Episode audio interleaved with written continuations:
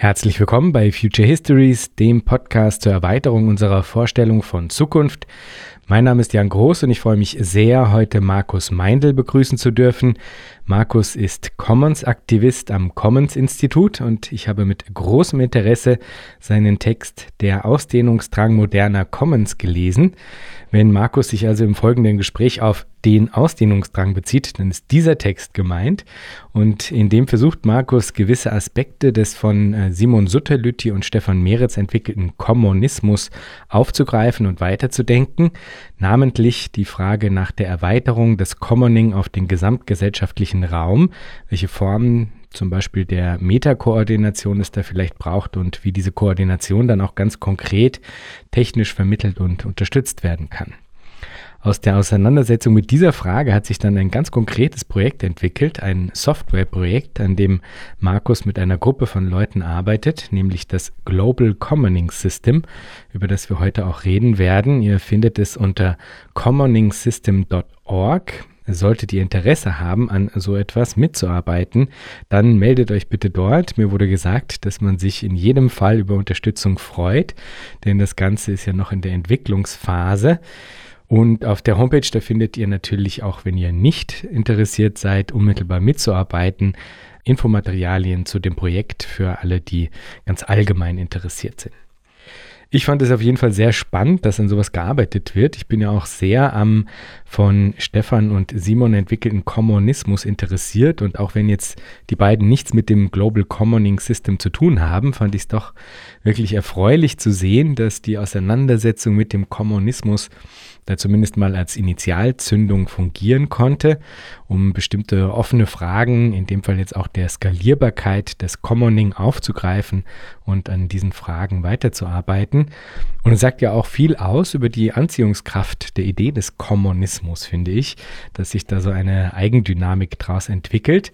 An dieser Stelle der Hinweis, wenn ihr mehr über den Kommunismus erfahren wollt, also nicht den Kommunismus, sondern den Kommunismus von Commons kommend, dann lege ich euch hiermit mit Nachdruck die Folge 47 der ersten Staffel von Future Histories ans Herz, in der ich Stefan Meretz begrüßen durfte und mit ihm über Kommunismus sprechen. Ihr findet den Link zur Folge zusammen mit äh, vielen anderen reichen Materialien in den Show Notes. Bevor es jetzt losgeht, möchte ich noch Matthias ganz herzlich als Patron von Future Histories begrüßen und Wilfried und Fabian für ihre Spenden danken und euch alle darauf hinweisen, wenn ihr Future Histories mögt, dann erzählt doch einem Freund oder einer Freundin davon, von der ihr glaubt, dass sie oder er es vielleicht auch mögen könnte. Vielen Dank dafür und jetzt viel Freude mit der heutigen Episode Future Histories mit Markus Meindl zum Global Commoning System.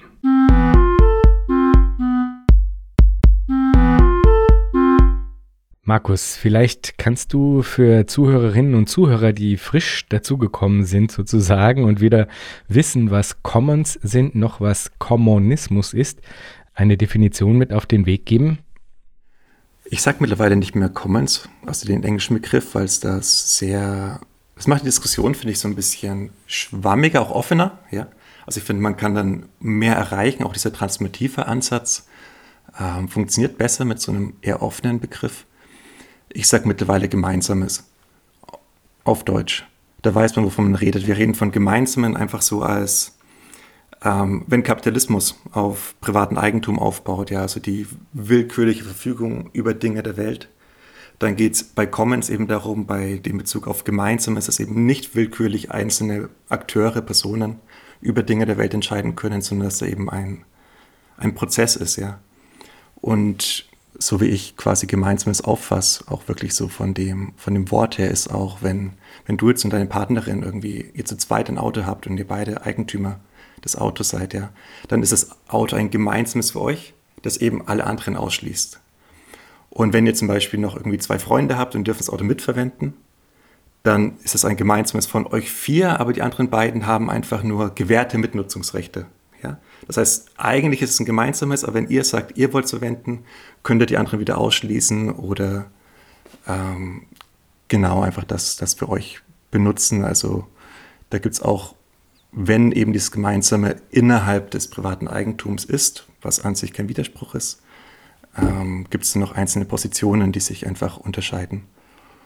Und ich finde, in dem Bezug auf Gemeinsames können wir quasi, besonders im Softwareprojekt, ja, wo wir bestimmt später noch dazu kommen, da müssen wir ganz klar versuchen, irgendwie Werkzeuge zu entwickeln, die hier und heute anwendbar sind, irgendwie Probleme heute lösen in Bezug auf Gemeinsames. Und da hilft uns halt diese Herangehensweise, diese sehr konkrete Herangehensweise viel mehr als äh, was anderes. Also für unseren Fall direkt, für das, was wir machen, ist das quasi die eine Art mit Commons quasi umzugehen, die für uns sinnvoll ist, würde ich sagen, ja. Ich hoffe, ich äh, greife da jetzt nicht zu viel sozusagen auf diesen Zugang von Simon Sütteliti und äh, Stefan Meretz zu. Das liegt vielleicht auch daran, dass der Text, den ich von dir gelesen habe, weil ich habe ja nicht nur sozusagen das Video geguckt zu eurem äh, Softwareprojekt, zu dem wir auf jeden Fall noch kommen wollen, sondern ich habe auch den Text von dir gelesen zum Ausdehnungsdrang moderner Commons. Und da beziehst du dich ja sozusagen auch stark auf eben äh, dieses Buch Kapitalismus aufheben. Und ich fand das unglaublich produktiv, muss ich sagen, wie du das gemacht hast, weil für mich mich, nämlich du, finde ich, sehr an einem sehr richtigen und wichtigen Punkt ansetzt, mit dem ich sagen, bei den Ausführungen von Simon und äh, Stefan auch immer so ein bisschen meine Schwierigkeiten hatte. Und das ist die Frage, inwiefern man denn von der Sie nennen es interpersonalen Ebene, also der unmittelbaren Ebene zwischen zwei Personen oder mehreren Menschen, äh, hinkommt zu einer Organisation auf einer transpersonalen Ebene. Und ähm, das ist sozusagen genau der Punkt, wo du versuchst eben äh, mit deiner Arbeit dann auch anzusetzen. Äh, und äh, du bezeichnest das äh, oder schreibst in deinem Text dazu, die Autoren, also Simon Sutterlitti und Stefan Meretz, stellen zwar eine Beziehungsform zur Selbstorganisation heraus, in welcher kein Wert entsteht und sich damit auch keine Verwertungslogik verselbstständigt, schaffen es aber nicht, diese auf eine gesamtgesellschaftlichen auf einen gesamtgesellschaftlichen Raum zu erweitern. Und ähm, ich glaube, eben wie gesagt, nachdem nicht alle sozusagen diese Theorie kennen, wäre es vielleicht nochmal wichtig, auch äh, erstmal die Problemlage herauszuarbeiten. Also was ist sozusagen das, was ähm, in diesem Buch Kapitalismus aufheben vorgeschlagen wird, um diese ähm, eigentlich ja Meta-Organisation auch anzugehen. Wenn ich mich nicht täusche, werden da angeboten Stigmergie, polyzentrische Selbstorganisation und sogenannte Meta-Commons. Und ähm, also ich hatte zumindest beim, beim Lesen auch immer ein bisschen das Gefühl, dass das sozusagen noch nicht hinreichend plausibilisiert ist, warum aus diesen Prozessen heraus dann sozusagen emergent quasi äh, Strukturen entstehen sollen, die dann dieses Problem der Meta-Organisation irgendwie ähm, wirklich adressieren können sollen. Und es schien mir so, als ob du mit deiner Arbeit sozusagen dich auch an dieser Problemlage abarbeitest. Vielleicht kannst du ähm, für uns nochmal ein bisschen herausstellen, was genau das Problem ist, ob ich das überhaupt sozusagen da jetzt auch versucht habe, richtig zu, zu erfassen und wie du dich dem dann widmest. Ja, vielen Dank. Ich meine, du hast schon recht, dass du dich darauf beziehst und das war auch der ganze Start von dem Softwareprojekt und sowas, dieser Text ähm, vor knapp vier Jahren jetzt quasi rausgekommen ist. Und da ist eine Leerstelle im Buch. Man muss auch wirklich deutlich sagen am Anfang, dass die beiden Autoren auch immer gesagt haben, das ist nicht vollständig. Die gehen quasi einen Schritt in diese Richtung, die versuchen da quasi diesen, diesen Rahmen so ein bisschen aufzumachen, aber es hat Probleme. Ja? Besonders haben sie gesagt, eben das Problem der Ausdehnung, dass sie nicht wissen, wie eigentlich, äh, also sie haben diese Common-Struktur, die sich hauptsächlich aus diesen Interpersonalen bezieht, also interpersonal konkrete Personen, die miteinander in Kontakt treten. Also das Gespräch, das wir haben, ist interpersonal zwischen dir und mir, aber eben nicht so irgendwie einer. Andere hören zu, aber wir reden miteinander. Ähm, und da ist in dieser Beziehungsform, also wie geht man mit diesen Gemeinsamen um, ja, ähm, da gibt es quasi, es wird beschrieben als Phänomen, so ein bisschen eben. Also ähm, es gibt diese Comments, es gibt diesen interpersonalen Bezug aufeinander, diese Empathie, wir ähm, können die Bedürfnisse der anderen Person wahrnehmen und so weiter. Und dann wird auch an anderer Stelle beschrieben, dass auch das Internet irgendwie helfen kann und es Werkzeuge gibt und so weiter. Aber dieser äh, Übergang ist so ein bisschen einfach, einfach ein bisschen schwammig, ja, wenn ich, wenn ich so sagen darf, ja. Und da habe ich versucht reinzugehen und wirklich irgendwie beizutragen, das anzugehen, das Problem. Das war eigentlich so der, der Zweck von dem Text, der Ausdehnungsdrang moderner Commons, zu gucken, wo wird es halt schwammig, wo ist dann dieser, dieser Bruch ähm, und was ist denn eigentlich, ähm, wo ist denn eigentlich so dieses Grundding, wie, wie sich Commons oder dieses Gemeinsame eben ausdehnen kann und noch irgendwie eine Koordination davon, davon möglich ist. Ja. Und ich hatte auch, äh, wenn ich das noch irgendwie anhängen darf, einen anderen Ansatz. Ich habe vorher diese Kapitaleinführung geschrieben. Ich habe ich hab eben daran gearbeitet, das Kapital zu verfilmen, also eine filmische Einführung zum Kapital in einem Spielfilm eingewebt. Habe dann gemerkt, dass das genau nicht so einfach ist, ja, dass ich die Theorie nicht genau rund bekomme, um die so leicht zu vermitteln. Habe dann diese Einführungsbroschüre geschrieben. Und um das so dicht zu machen, irgendwie aus diesen, ich glaube, 32 oder, oder 36 Seiten oder so, dieser super kurz, ähm, hat mir die Strukturformel von Marx wahnsinnig geholfen, die er im zweiten Band aufmacht, der Zirkulationsprozess, ja. Ähm, also Geld wird zu Ware, zu Arbeitskraft und äh, Produktionsmittel. Das geht in den Produktionsprozess rein, dann kommt eine Ware mit höherem Wert, die muss verkauft werden, das kommt quasi Geld, äh, das quasi den Wert hat, sowohl von Arbeitskraft und Produktionsmittel und eben diesen Mehrwert und so weiter. Das ist quasi so diese Strukturformel. Und mit der lassen sich eigentlich einfach, wenn man die anschaut und betrachtet und die einzelnen Momente davon anschaut, dann lässt sich total viel aussagen über die kapitalistische Gesellschaft, in der wir uns bewegen. Total viel über diese Strukturen, in denen wir drin sind. Und das finde ich total, also ich, ich mag diese Herangehensweise. Ich finde, das, das gibt ihm so eine, so eine Festigkeit, diese marxischen Kritik, einfach diese Strukturformel. Ich bin da ein großer Fan davon, ja. Und äh, ich habe damals auf, auf Kapitalismus gewartet, dass es veröffentlicht wird, weil ich dachte, das sind quasi die Lösungen, die ich quasi brauche, um für mich Commons rund zu bekommen, weil ich da so eben nach einer gesucht habe, was denn eigentlich so kommen kann nach dem Kapitalismus, ja, weg von der reinen Kapitalismuskritik, sondern was, was gibt es denn eigentlich für Optionen? Ich habe sie woanders nicht gefunden, ich habe sie in den Comments gesehen, ich dachte, ich finde da die Lösungen in dem Buch. Und ähm, wenn ich auf das Buch gewartet habe, habe ich dann angefangen irgendwie nachzudenken und dachte mir, wie kann man denn eigentlich, kann man denn irgendwie Commoning, ja, also dieser Commoning ist so das, das Verb zu Commons, ja, dieser Prozess mit dem Gemeinsamen umzugehen, Gemeinsames zu schaffen in den Bedingungen von, von Commons, das ist vielleicht nochmal eine andere Frage und habe das versucht als, als Formel zu fassen. Ja.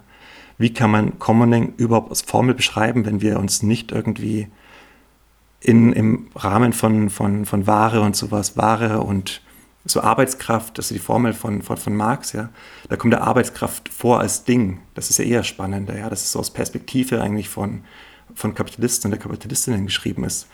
Ähm, da ist so, dass neben den Produktionsmitteln ist da irgendwie die Arbeitskraft und die wird verwendet als, als, als, als Ding. Das gibt es nicht in, in Peer Production im Allgemeinen oder eben im Commoning.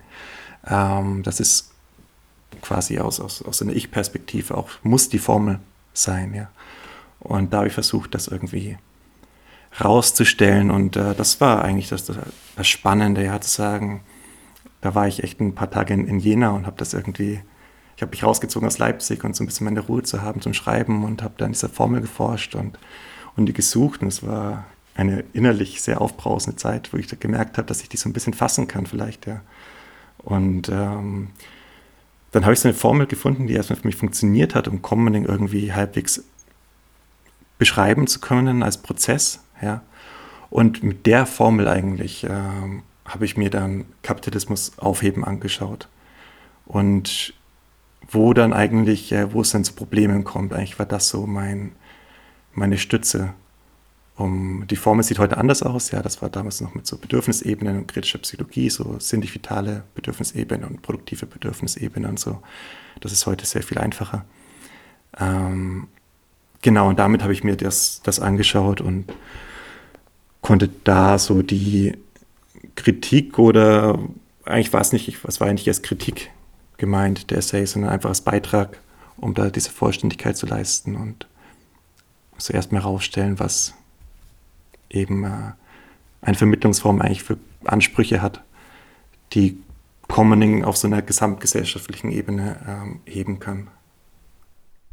Ja, Das ähm, äh, finde ich total nachvollziehbar. Also vielleicht, ich glaube, es gibt trotzdem sagen, einen gewissen Klärungsbedarf für die Zuhörerinnen und Zuhörer, wenn, wenn man sagen, das äh, in dem Thema nicht, nicht so drinsteckt. Also zum einen wäre es natürlich, es brennt uns allen, nicht auf der Zunge ist ja dann falsch, in den Ohren, zu hören, wie die Formel ist. Ne? Du hast es ja schon angekündigt. Also die, die, die eine Frage wäre eben mal wirklich, was ist denn die Formel? Vielleicht kannst du uns äh, die erklären und vielleicht auch, damit es für die Zuhörerinnen und Zuhörer dann ähm, nicht so klingt, klingt, als würde jetzt Markus hier äh, sozusagen eine Formel zur Erklärung der Welt irgendwie vorstellen und zu so tun, als könne man damit sozusagen jetzt wundersam alles lösen. Äh, darum geht es nicht, sondern es geht eigentlich darum, wenn ich das äh, richtig verstehe und korrigiere mich da bitte gerne, ja, du versuchst jetzt bestimmte Funktionslogiken des Commoning äh, zu erfassen, um eigentlich aus dieser Patz-Situation herauszukommen, dass Commoning sagen viel gedacht wird als sagen ein lokales ähm, sich aufeinander beziehen und im Grunde ja der in Anführungsstrichen Vorwurf gegenüber dem Commoning, und das ist ja auch ein verbreiteter Vorwurf eigentlich ist, dass es daraus nicht hinauskommen könne. Dass also im Grunde es quasi auf dieses lokale, extrem horizontale ähm, sagen beschränkt ist und dadurch eigentlich in seiner Entfaltung in Bezug auf die Ausdehnung, da haben wir sie wieder, im Grunde begrenzt ist. Und so wie ich das eben äh, verstanden habe, und das fand ich, wie gesagt, den unglaublich produktiven Einsatz, eben nicht als Kritik, sondern als ein Weiterdenken und darauf aufbauen, machst du dich jetzt daran, im Grunde einen äh, eine, eine strukturelle Perspektive auf Commoning als Prozess zu ermöglichen, die spezifisch dann darauf abzielt, durch dieses strukturelle Denken, also durch diese Strukturformel, wenn man so will, eigentlich ein, ein Denken über die transpersonale Ebene ähm, anders möglich zu machen. Und dass das im Grunde sozusagen dann eigentlich auch einen Pfad bildet aus dieser Pattsituation und im Grunde ähm, finde ich dadurch dann eigentlich eine, eine, entscheidende Frage hilft mit zu beantworten in Bezug auf wie ähm, die Limitierungen der Ausdehnung des Commoning sozusagen eigentlich überwunden werden können. Das klingt jetzt alles hoffentlich äh, im Nachhinein noch ein bisschen plausibel, wie ich das versucht habe zusammenzufassen. So habe ich es zumindest verstanden. Ähm, was, was ist sozusagen dann die, diese Formel? Was macht sie aus? Und inwiefern kann man mit dieser Formel anders denken über die transpersonale Ebene? Mhm, vielen Dank. Ich habe schon gemerkt, ich bin ein bisschen der Frage vorher ausgewichen zu den Strukturen von, von Stefan und Simon und diesen Meta-Comments und ähm, den Sachen. Ich würde auch irgendwie, also ich tue mir schwer, mich darüber zu äußern, weil es eine andere Struktur ist, weil es eine andere Herangehensweise ist, ähm, die auch mit dem, mit dem weiteren, glaube ich, nicht so viel zu tun hat. Und ich, genau, ich bin der Frage ausgewichen, aber ich glaube, da muss man sich das von Stefan und Simon anhören und die können einfach besser Aussagen darüber treffen. Genau, die Formel, um die es, geht, die ich da quasi vorgestellt habe, äh, da muss ich sagen, der, der Ansatz im, Aus, im Ausdehnungsdrang moderner Commons ist ein anderer Ansatz als der, den wir jetzt im Projekt machen und mit dem wir arbeiten, einfach weil da diese Bedürfnisebenen noch da sind. Da im Ausdehnungsdrang wird so das große Ganze aufgemacht, ja. Also dieses ähm, ja, also wo stehen wir heute? Was sind die Bedingungen der Lohnabhängigkeit, denen wir quasi, in denen wir heute drinstecken? Und wie kann es durch Commoning quasi eine, also wie kann Commoning so funktionieren, dass es wirklich eine Transformation ermöglicht in eine andere ähm, Gesellschaftlichkeit, ja. Und da waren mir so Bedürfnisebenen total wichtig. Also auch eine Gegenüberstellung, wann ist, wann ist Commoning sinnvoll für jemanden, der lohnabhängig ist und wann ist Lohnarbeit sinnvoll für jemanden, ja. Und ich würde anfangen mit dem, was, was, was, mit dem wir heute arbeiten, weil es ähm, einfacher ist. Ich glaube, es ist sehr viel einfacher, ja. Und das ist sehr banal mittlerweile sogar. Einfach zu sagen, Commoning geht um Bedürfnisbefriedigung, ja. Das ist der Zweck von, von, von dem Bezug auf Gemeinsames, von vielleicht am Ende Ökonomie vielleicht, ja. Aber wir sind Menschen, wir haben, wir haben Bedürfnisse, die befriedigt werden wollen oder vielleicht auch Leiden, das gelindert werden, werden will. Ja, wir haben irgendwas, irgendwas geht in uns vor und wir haben diesen gesellschaftlichen Prozess, ähm, der sich zumindest im, im besten Fall oder meiner Meinung nach im besten Fall darum dreht, dass meine Bedürfnisse befriedigt werden, genauso wie die der anderen Menschen, was auch bedeutet zum Beispiel auch, auch dass es mir wichtig ist, dass es Tieren gut geht oder der Umwelt gut geht, würde ich hier wirklich als, als mein Bedürfnis auffassen, ja. Und das heißt, du hast am Anfang einfach ein Bedürfnis, ich würde sagen B ja, das vermittelt werden muss, von dem anderen andere erfahren müssen, ja. Und es gibt Tätigkeiten, die dieses Bedürfnis befriedigen. Ja, das ist einfach eine Tätigkeit im gesellschaftlichen Prozess.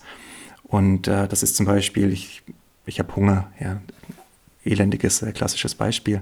Und ähm, ich esse ein Brot und habe danach keinen Hunger mehr. Das Bedürfnis ist befriedigt, ja. Die Frage ist, was ist, wenn, wenn, wenn kein Brot da ist? Ja, was ist, wenn, wenn die Dinge, die ich, die ich brauche, um das Bedürfnis zu befriedigen, diese Tätigkeit auszuführen, die das Bedürfnis befriedigen, am Ende nicht vorhanden sind, ja? Da würde ich eben von einem, einem Bedarf sprechen. Es braucht Dinge zur Ausführung der Tätigkeit, die das Bedürfnis befriedigen. Ähm, also hast du wieder dieselbe Formel, die, die anfängt mit einem, einem, ich fasse das immer als Mittel, also Mittel aller Dinge und genau der Welt, ähm, die fehlen können, Bedarf, M minus, ja, der wieder vermittelt werden muss, das andere davon erfahren, dass es das fehlt und tätig werden können. Es gibt wieder Tätigkeiten, die dieses ähm, Mittel verfügbar machen, ja, diesen Bedarf decken. Es gibt zum Beispiel jetzt in dem Beispiel wieder das Brot zu backen oder ein Brot, das woanders verfügbar ist, ähm, hinzufahren oder I don't know, ein Brot aufzutauen. Es gibt verschiedene Tätigkeiten, die dafür sorgen können, dass verschiedene Szenarien, mit denen dieser Bedarf verfügbar gemacht werden kann. Ähm, genauso gibt es, also es gibt, dass das Grundschema ist einfach nur, es gibt ein Problem im, im Prozess, es gibt eine Tätigkeit die das Problem am Ende löst. Ja? Und Probleme gibt es eben, fangen an immer beim Bedürfnis, ja, im Commoning, in dem, was wir aufbauen, fangen immer an beim Bedürfnis und von dahin abgehend in das, was fehlt oder zum Beispiel in dem, was erhalten werden muss, wenn irgendwie ein, ein, ein Feld irgendwie bestellt werden muss oder ähm, eine Küche aufgeräumt werden muss. Ja, also das würde heißen, irgendwie die Küche ist in einem problematischen Mittelzustand, jetzt mal ganz äh, steif gesagt. Und es braucht eine Tätigkeit, die des Kücheputzens oder Aufräumens, damit die Küche wieder in ihren Erhaltungszustand zurückkommt, also in dem, in dem andere die Küche vorfinden wollen. Ja. Aber genauso gibt es Probleme, wie das ähm, mehrere Menschen auf dasselbe Ding zugreifen wollen. Ja. Du hast etwas, was uns gemeinsam ist, du und deine Freundin, ihr habt dieses gemeinsame Auto, ja. Ihr wollt vielleicht äh, unterschiedliches mit anfangen. Ihr müsst euch irgendwie, ich sehe das auch als eine Tätigkeit, zusammensetzen und irgendwie oder schreiben, ja, oder wie auch immer, was tun, um Regeln zu finden, um Absprachen zu treffen, wer mit dem Ding, mit dem Auto ähm, jetzt umgehen kann, also für wen dann quasi, wer diese Tätigkeit dann, dann ausführen kann mit diesem Auto. Auch das ist ein Problem, das über Tätigkeit gelöst wird. Und heute ist es so banal, ja. Also mit dem wir heute umgehen, diese Formel Problem, Tätigkeit, Lösung und da eben einen klaren Zusammenhang dazwischen herstellen.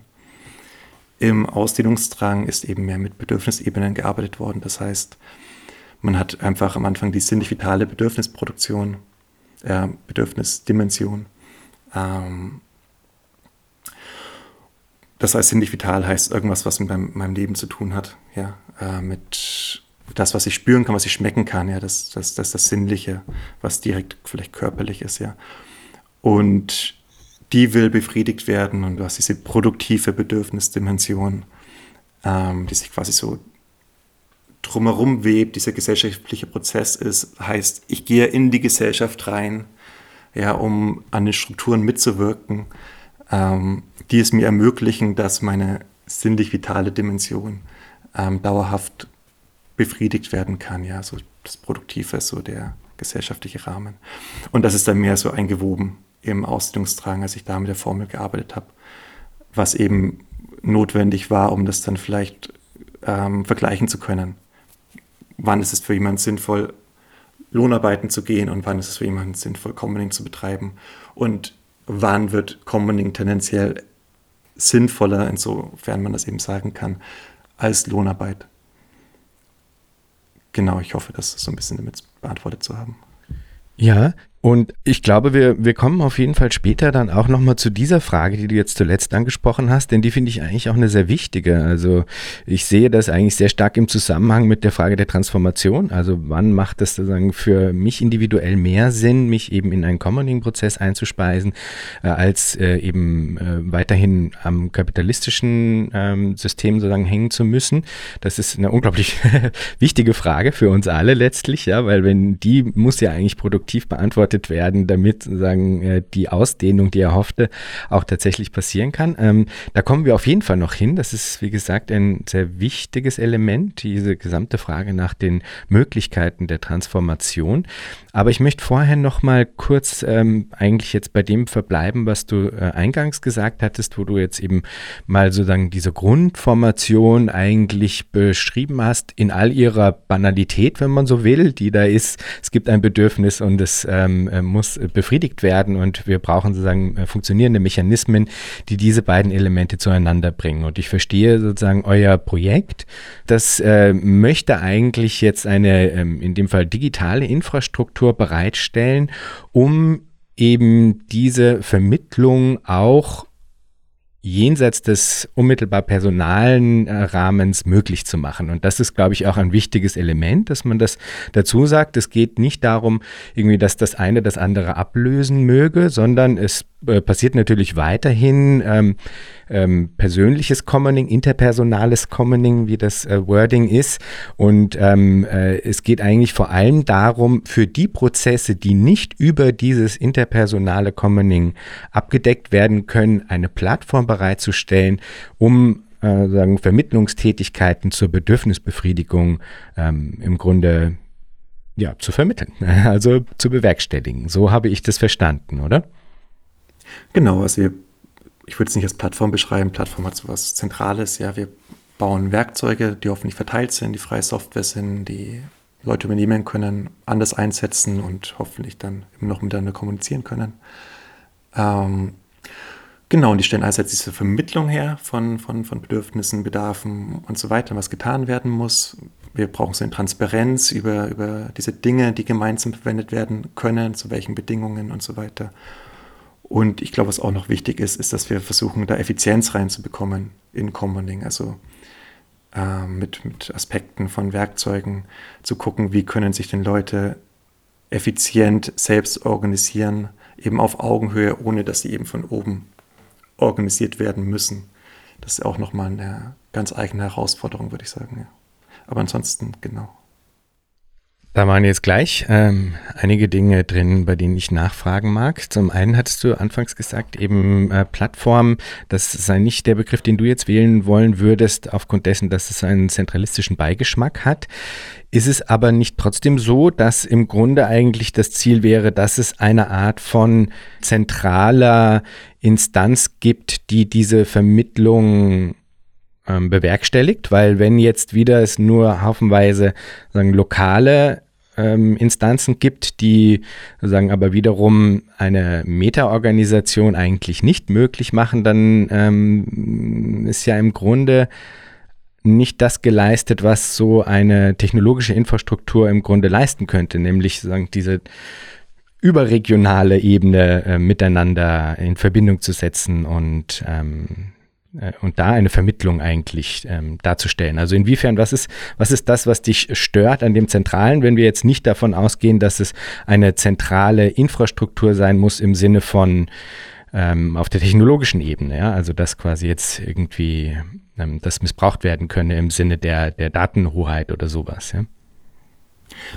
Ja, eh spannend. Äh, spannend ist, also bei dem, was du gesagt hast, dass als der Text rausgekommen ist vor vier Jahren, da hieß es irgendwie eine was gesucht wird, ist eine zentrale Instanz zur Selbstorganisation und Zwecksetzung der Mittel. Und ich habe dann das Anfang des Jahres, glaube ich, überarbeitet. Da gibt es dann so eine Neuüberarbeitung, ganz wenig Änderungen.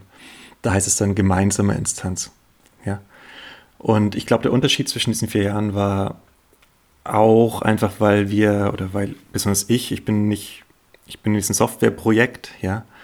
Ähm, ich bin kein Entwickler, ich kann keine Zeile Code schreiben, ich habe damit eigentlich nichts am Hut, ich konzipiere die, die Strukturen.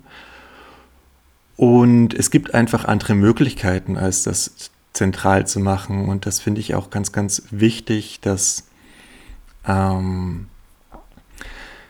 diese Idee auch, also das finde ich ganz wichtig, so eine Idee, dass man sowas aufbaut und da irgendwie selbst Regeln setzt und das irgendwie, also das sowieso, dieses selbst Regeln setzen, wie es funktioniert. Ähm, das es wird auch, wenn wir über Bedürfnispriorisierung später reden, wie sie im Ausstellungsdrang äh, vorkam, ja, ähm, das war eine ganz große Lehre von diesen Jahren, dass es einfach nicht sein darf, dass es schwer angenommen wird, aber auch einfach Machtstrukturen ermöglicht oder einfach Problem, Probleme aufmacht, ja. Auch Datenschutzprobleme tatsächlich, so, sowas um die Ecke, ja. Und es gibt einfach Möglichkeiten, zum Beispiel das Fediverse, ja. Wenn, ich meine, vielleicht kennst du es, vielleicht kennst du es nicht, ich sag ganz kurz.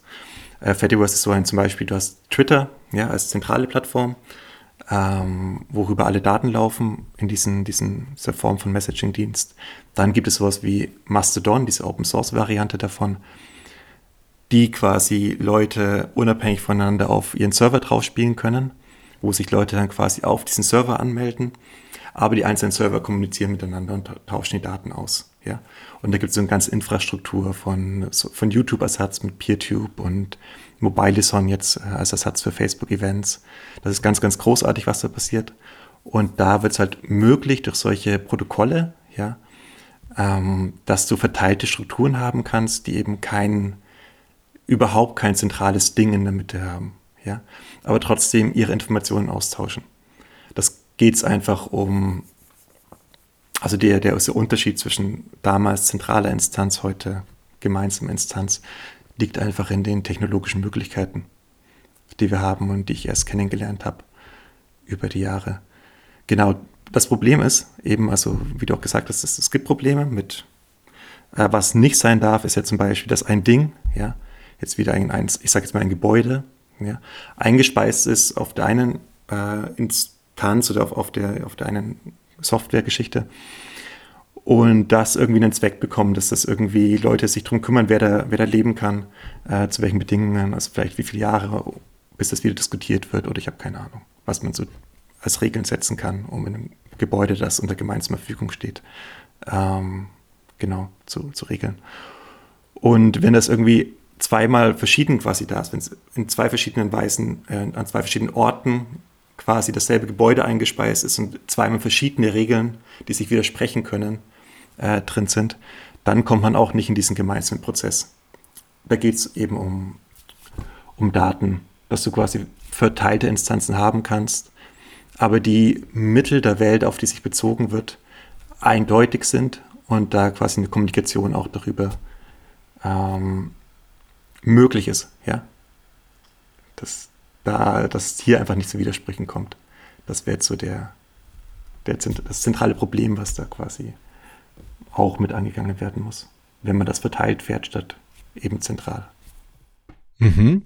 Also ich kann folgen, denke ich. Ich würde halt differenzieren zwischen der Frage, ob es verteilte Infrastrukturen gibt oder ob am Ende trotzdem noch so etwas wie ja eine Form von geteilter Datenbank existiert letztlich, wenn man so will. Ja, also ähm, und das wäre dann quasi das in Anführungsstrichen zentralistische Element, was ich meinte. Also und äh, das inkludiert natürlich eine, eine Form der Interoperabilität, also der ähm, eben das, das sagen nicht, das, das ist der ganze Witz daran, dass nicht am Ende immer wieder auf haufenweise Kleinstinstanzen nebeneinander hertun, sondern dass es eine Möglichkeit gibt, sich miteinander ähm, auf einer übergeordneten Ebene zu koordinieren. Also das ist sozusagen das, was ich dann quasi auf einer funktionalen Ebene von mir aus, wenn man das so nennen kann, das weiß ich gar nicht, aber ich sage es jetzt einfach mal auf einer funktionalen Ebene, ähm, es eine Form der Koordination gibt, die ähm, ja, die man dann in der Hinsicht vielleicht als zentral benennen könnte, als dass sie quasi eine, vielleicht auch einer geteilten Funktionslogik folgt, sozusagen. Das wäre ja quasi dann so ein bisschen ähm,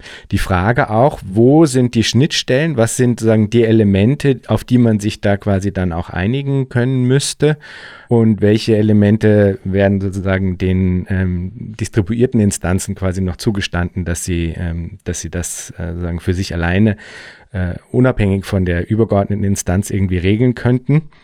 Das ist jetzt vielleicht schon ein bisschen zu äh, sozusagen ins, ins Abstrakte hineingehend. Ich glaube, wir können, äh, können das vielleicht dann im Laufe des Gesprächs noch an, an Beispielen festmachen.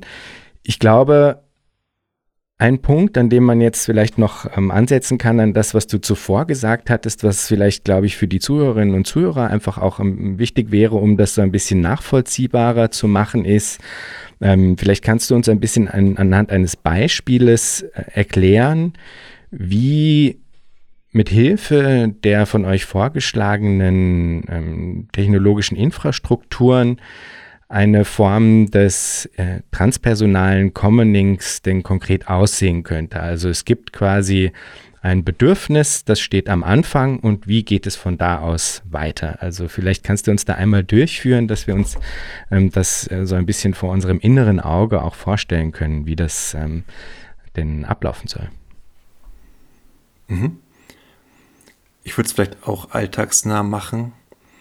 Vielleicht ein Beispiel Bedürfnis Mobilität. Okay?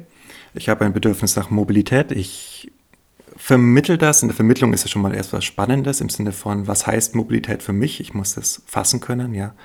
Also im Sinne von, was ermöglicht mir Mobilität? Und vielleicht ist es der Zugriff auf ein Fahrrad. Nicht unbedingt ein eigenes Fahrrad, aber erstmal der, der, der fixe Zugriff auf ein Fahrrad, ähm, um in meinem näheren Raum einfach hinfahren zu können, wo ich möchte.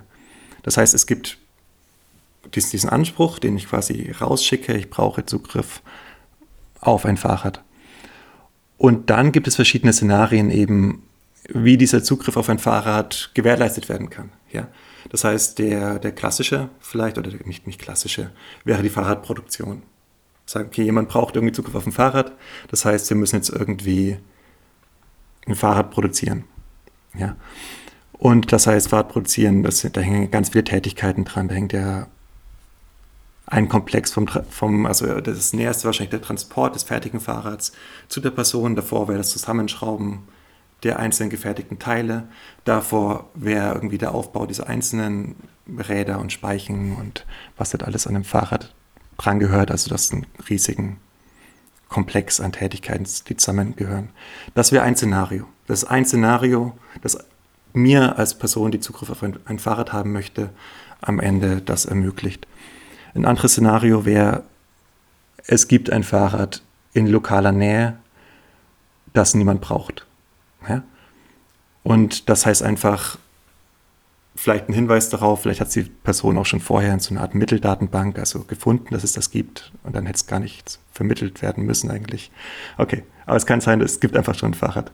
Es kann auch sein, dass ein, ein Fahrrad äh, kaputt ist. Ja, es gibt irgendwo ein, ein, ein Fahrrad, das steht an sich zur Verfügung, aber ist gerade nicht verwendbar. Ja? Und es muss eigentlich noch repariert werden. Oder zum Beispiel, äh, jemand hat Zugriff auf ein Fahrrad irgendwie der Nachbarschaft und braucht es so selten, dass, er, dass die Person sagt, können wir gemeinsam benutzen.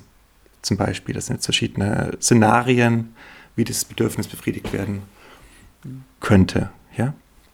Ähm, und was die Software dann macht oder was eben ein Aspekt der Software macht, das ist dann der verteilte Planungsprozess. Das ist ganz wichtig bei uns.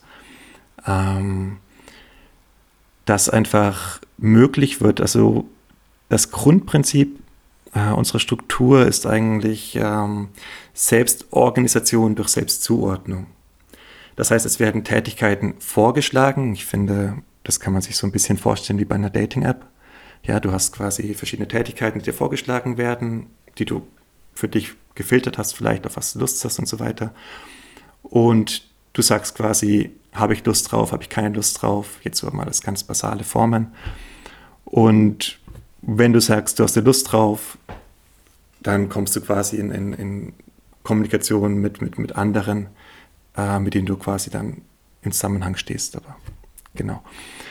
Also diese Selbstorganisation durch Selbstzuordnung ist zentral. Okay, was die Software macht, ist, wir haben diese verschiedenen Szenarien, wie das Bedürfnis Mobilität mit einem Fahrrad äh, befriedigt werden kann.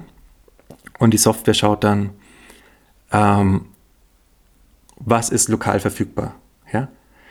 Ist ein, sind Fahrräder lokal verfügbar, die irgendwie nur ortsverändert werden müssten zu der Person, dass sie, dass sie es quasi hat? Und ähm, gibt es Fahrräder, die nur repariert werden müssten? Gibt es irgendwie äh, einzelne Bauteile von Fahrrädern, ja, die zusammengebaut werden müssten, um quasi, damit die Person ein Fahrrad hat?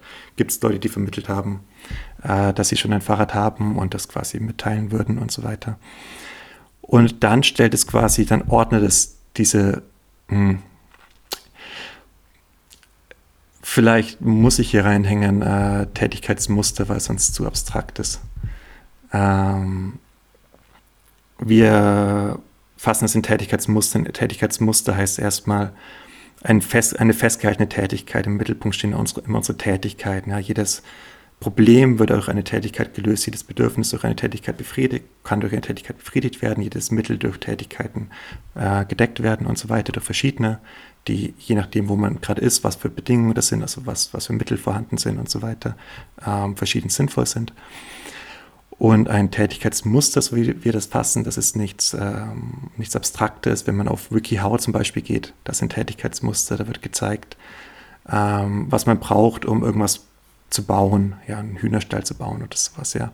Oder auf iFixit.com wird gezeigt, okay, dein Laptop ist kaputt, du brauchst irgendeinen Schraubenzieher und das und das Werkzeug und dann gehst du diese fünf Schritte durch und dann ist dein Laptop wieder in Ordnung. Ja, das sind Tätigkeitsmuster. Und das sind für uns so die Grundbausteine. Das heißt nicht, wir, wir machen das alles so komplett über diese Tätigkeitsmuster, aber es ist auch erstmal am, am anschaulichsten. Ja? Jede Tätigkeit irgendwie isoliert betrachtbar mit ihren einzelnen Schritten und klar definiert, was ist das Resultat der Tätigkeit, also zum Beispiel ein repariertes Fahrrad, und was ist der Bedarf der Tätigkeit, zum Beispiel Werkzeug und ein kaputtes Fahrrad, jetzt auch mal ganz lose. Und die Software, also um diese Vermittlung herzustellen, brauchen wir solche Tätigkeitsmuster, ähm, die entstehen müssen, die da sein müssen, die Leute einspeisen müssen mit der Erfahrung, die sie eben haben, mit dem Wissen, was sie haben, damit die Software einfach weiß, wie solche Prozesse aussehen können, wie eigentlich die Welt verändert werden kann, welche, welche Schritte quasi zu möglichen Bedürfnisbefriedigungen führen. Ähm, ich bin weg von diesem einfachen Beispiel, es tut mir furchtbar leid. Aber du kannst ja jetzt wieder zurückkommen, oder? Weil im Grunde hattest du ja aufgehört bei dem genau. Punkt, es gibt verschiedene Zugänge, wie jetzt das Bedürfnis befriedigt werden kann. Man kann eben ein fertiges genau. Fahrrad, also ein, ein, Fahrrad neu produzieren, es gibt vielleicht ein kaputtes Fahrrad und so weiter und so fort. Das war quasi, glaube ich, der letzte Punkt, wo, bevor du die Tätigkeitsmuster eingefügt hast. Dann kannst du ja da einfach wieder einsteigen. Genau. Und was die Software quasi macht, ist sagen, sie schaut die einzelnen Szenarien an, und ordnet sie danach, ja, nach, ihrem Aufwand, nach äh, Aufwand des Sitzens. Wäre nochmal ein neues Gesprächsthema, ich mache es vielleicht nicht auf, ja. Ich sag mal, es sagt, äh, was ist am aufwendigsten, welches Szenario und welches ist am wenigsten aufwendig von den Informationen, die der Software bereitstehen, ja. Und dann sagt es zum Beispiel, Fahrrad reparieren ist jetzt das am wenigsten aufwendige Szenario, damit das Bedürfnis befriedigt werden kann. Ja? Und dann schickt es quasi dieses Tätigkeitsmuster raus an lokal Beteiligte, an Menschen hier in der lokalen Nachbarschaft und sagt quasi hier Tätigkeit Fahrrad reparieren. Dort ist ein Fahrrad, das zur Gemeinde zur Verfügung steht. Du brauchst irgendwie den Werkzeugkoffer dafür oder man braucht halt einen Werkzeugkoffer dafür. Willst du dich dem annehmen, das Fahrrad zu reparieren? Und das wird dann quasi rausgeschickt an die ganzen Leute. Ja? Und vielleicht findet sich jemand, der, der oder die Bock hat, ein Fahrrad zu reparieren. Aber vielleicht findet sich auch niemand. Ja? Das heißt, nach einem gewissen Zeitraum schaut die Tätigkeit, äh, die Tätigkeit, die Software, was ist denn das zweit am wenigsten aufwendige, wendigste Szenario, wie diese Person quasi Zugriff auf ein Fahrrad bekommt, ja. Und vielleicht ist es eben, I don't know, das Fahrrad transportieren von einem Nachbardorf. Ja, da, da steht halt irgendwo ein Fahrrad und das müsste quasi geliefert werden von diesem Dorf zu der Person und quasi geregelt werden, dass sie quasi Zugriff darauf hat. Und das würde als nächstes vorgeschlagen werden. Ja? Das würde als zweite Tätigkeit jetzt irgendwie in deiner Smartphone-App vorgeschlagen werden. Hast du Lust, irgendwie ein Fahrrad von diesem Dorf zu transportieren in diesen Stadtteil? Ja? Vielleicht, weil es eher auf deiner Route liegt oder whatever. Und genau, und je nachdem quasi, was eben vorhanden ist in der lokalen Verfügung, äh, in der lokalen Umgebung, äh, welche Tätigkeitsmuster die Software kennt eben, das ist total abhängig davon. Also je mehr Tätigkeitsmuster es gibt, desto mehr Szenarien sind möglich, um zu wissen, wie Bedürfnisse befriedigt werden können oder Bedarfe gedeckt werden können und so weiter. Und genau, das wird quasi eben der Reihenfolge des geringsten Aufwandes nach den, den Beteiligten vorgeschlagen, die sich dann zuordnen können oder eben nicht zuordnen können. Und um das Beispiel jetzt irgendwie zu Ende zu kriegen, also ich vermittle, ich Zugriff auf ein Fahrrad, Software sagt am wenigsten aufwendigsten Fahrradreparatur, jemand sagt, kann ich machen, repariert das Fahrrad, du holst das Fahrrad irgendwo ab, hast seinen Zugriff auf ein Fahrrad. Jetzt erstmal zum Beispiel, genau. Gut, da waren jetzt natürlich äh, sehr viele äh, Sachen drin, zu denen ich noch Nachfragen habe. Fangen wir vielleicht mit der ähm, also bevor wir uns mal, also da kommen wir später auf jeden Fall noch zu, zu der Frage, weil du jetzt damit aufgehört hattest, die Person sagt, ja, okay, habe ich Bock drauf, mache ich. Äh, da schließt sich natürlich die Frage an, okay, ähm, äh, unter welchen Umständen hat die Person äh, Bock darauf, das zu machen? Da, das das, das äh, sollten wir auf jeden Fall noch besprechen. Ich notiere es mir und wir kommen danach noch dazu, bevor wir das ähm, äh, angehen. Äh, auf eine Art klingt das jetzt mal so ein bisschen auch nach einer Komplexitätsexplosion, muss ich sagen. Ja? Also weil ja die mh, hm, Notwendigkeit der Beschreibung der Tätigkeitsmuster auf eine Art dann eben eigentlich ein riesengroßes Maß an Komplexität im Grunde ein führt, dass, sagen wir mal, im kapitalistischen Kontext ja eingedampft wird dadurch, dass es eine Reduzierung gibt auf eine, eine ähm, Vermittlungsinstanz, die da heißt Geld. ja? Also ähm, das ist ja äh, auf der einen Seite ähm, natürlich schrecklich, ja, dass es diese äh, Reduzierung gibt, ja, weil natürlich dadurch dann ähm, einfach viele Dinge außen äh, vor bleiben, die eigentlich mit berücksichtigt werden sollten. Auf der anderen Seite ist das, wenn man jetzt sozusagen die äh, österreichische Schule der Nationalökonomie sich anguckt, ein Argument äh, deren Seite äh, in Bezug auf was denn das zu leisten könne, ja. Also da wird quasi diese Komplexitätsreduktion ähm, als ein Plus angesehen und es wird gesagt, sagt, okay, das ist quasi die Stärke, ja, dass man eben all diese anderen Informationen auf anderer Ebene vermitteln kann und, ähm, äh, und äh, im Grunde dann über das Geld quasi dann eine in Anführungsstrichen Effizienz und wir wissen natürlich, dass das auf ganz vielen Ebenen dann am Ende eben nicht aufgeht, gerade in Hinsicht auf die Frage der Effizienz, ja. Ähm, aber das ist sozusagen die Argumentationslinie, dass das äh, sozusagen im Grunde auch ein Mechanismus der Komplexitätsreduktion äh, ist und das muss man zugeben, ist es. Und äh, was für einen Preis das hat, ähm, ist natürlich dann nochmal eine andere Diskussion. Aber es schließt dann daran eigentlich folgerichtig die Frage an, dass wenn ihr jetzt ähm, eben, ich habe das jetzt so verstanden, als ob ein Ort, ähm, an dem diese Komplexität dann wieder eingeführt wird, eben die Tätigkeitsmuster äh, sind, wenn ihr für jede einzelne der Tätigkeiten, die es braucht, um ein Bedürfnis zu befriedigen, eine Form von Beschreibung braucht, die dann wiederum eine Form von Self-Assignment quasi nach sich zieht, ja, dann kommen wir eigentlich relativ schnell an einen Punkt, wo es eine viel, viel, viel, viel, viel, viel, viel Vielzahl von verschiedensten, verschiedensten Tätigkeitsbeschreibungen gibt, die da erfüllt werden sollten und man im Grunde sich dann vor einer Flut dieser Beschreibungen sehen würde, äh, aus der äh, zu picken dann eigentlich ähm, vielleicht schon mühsam sein könnte, beziehungsweise könnte man da dann sagen, okay, das könnte quasi algorithmisch adressiert werden durch eine Form von Vorselektion. Und dann kommen wir aber wiederum zu dem Punkt, den du auch kurz angesprochen hattest, ähm, äh, und zwar äh, die Frage des Aufwands. Also nach welchen Logiken wird da diese Selektion dann vorgenommen, damit wir eben nicht mit diesem, dieser Explosion an Komplexität eigentlich ausgesetzt sind?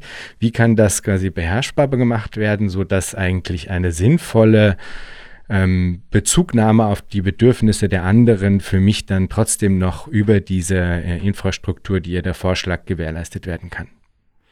Ähm, nee, ich kann dir nur erstmal recht geben, ja. Geld ist der Wahnsinn, erstmal so als Vermittlungsform, ja. Äh, da, ich kann jede Person, ja, mit der man irgendwie so ein Gespräch anfängt, über von wegen, man braucht was anderes, man muss wegkommen vom Markt und bla und bla. Und die kennt jetzt die Kritik daran nicht, zum Beispiel, ja.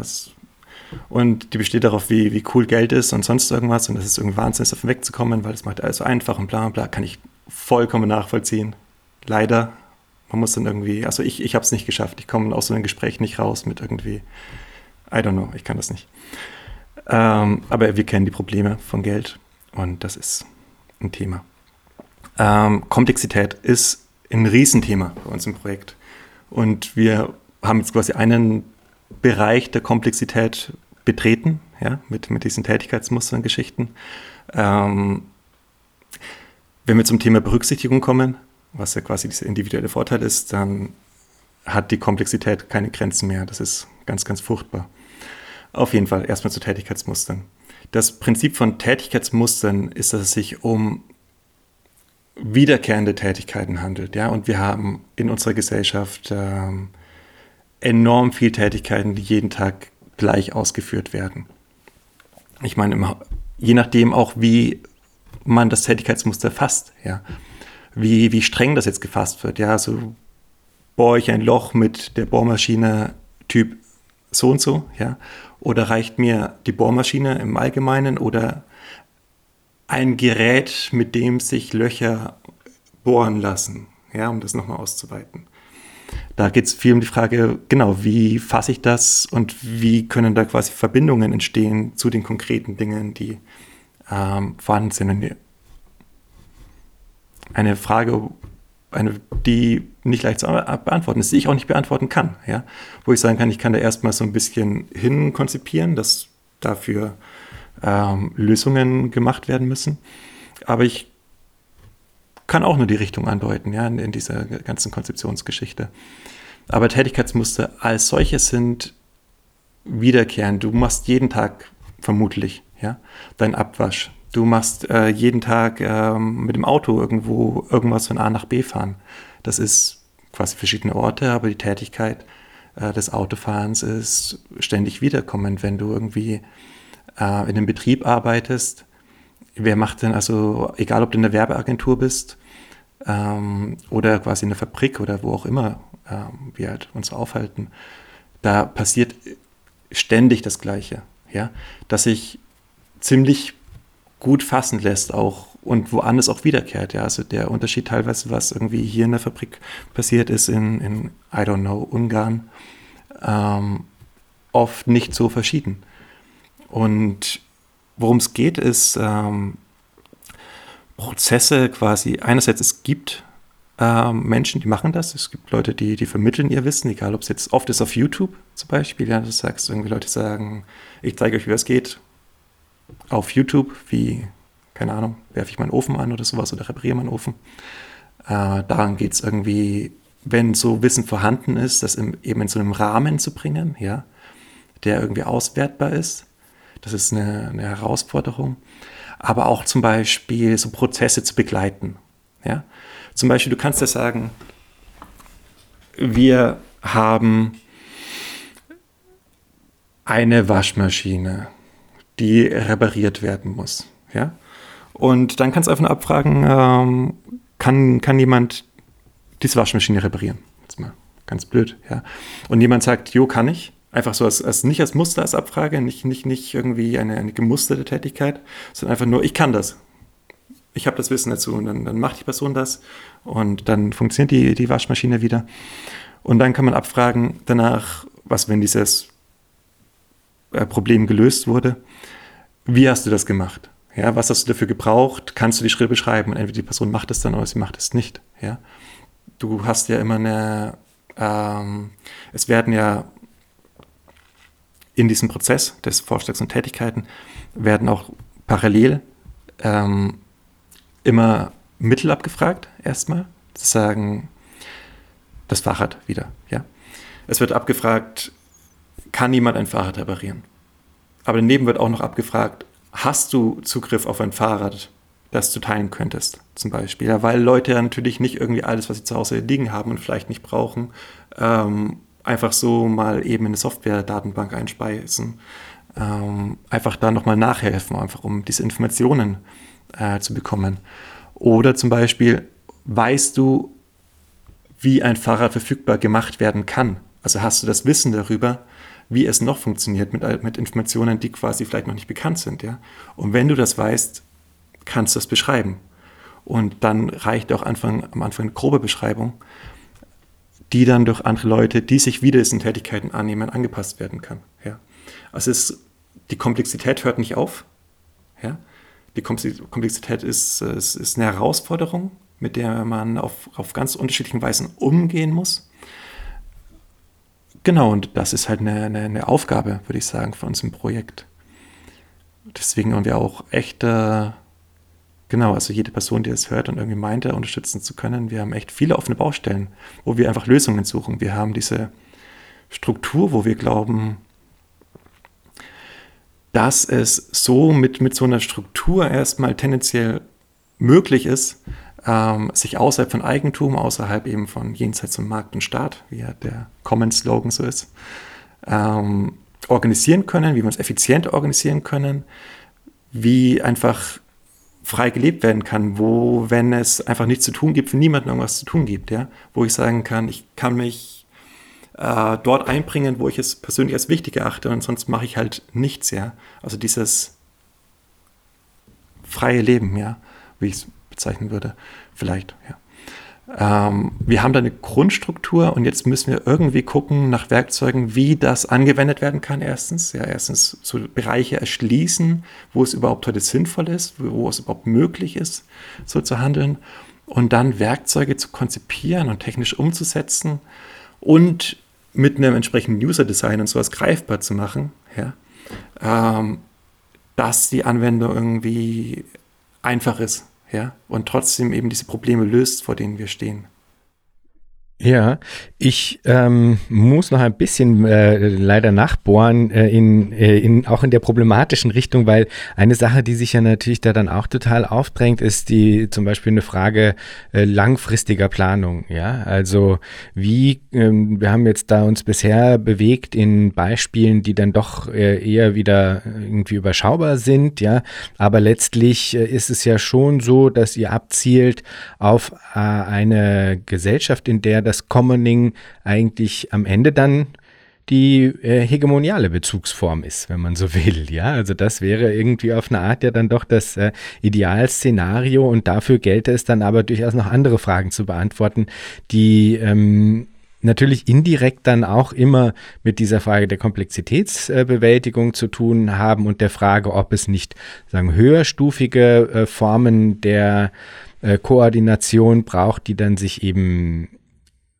anderer Mechanismen vielleicht auch bedient, die eben diese Komplexität vielleicht anders adressieren und so weiter und so fort. Und eben ein Beispiel, an dem man das vielleicht dann halt nochmal festmachen könnte, äh, wäre die Frage der äh, langfristigen Planung von zum Beispiel großen Infrastrukturprojekten. Also wie ist das überhaupt denkbar, dass so etwas wie eine äh, ähm, ICE-Trasse von ähm, Wien nach äh, Hamburg gebaut wird. Da muss ich immer mal wieder pendeln, deswegen nehme ich das jetzt ganz uneigennützig. Ähm, wie, wie ist das quasi denkbar, dass, ähm, dass sowas angegangen wird? Bisschen eine gemeine Frage, aber sie muss gestellt werden. Nö, ist eine coole Frage. Ähm, das Spannende ist ja, wir, wir fangen an bei so der Tätigkeit, ja, aus dieser Richtung. Also wir kommen nicht irgendwie so von von diesen großen Projekten und gehen dann irgendwie ins Kleine. Wir fangen vom Kleinen an.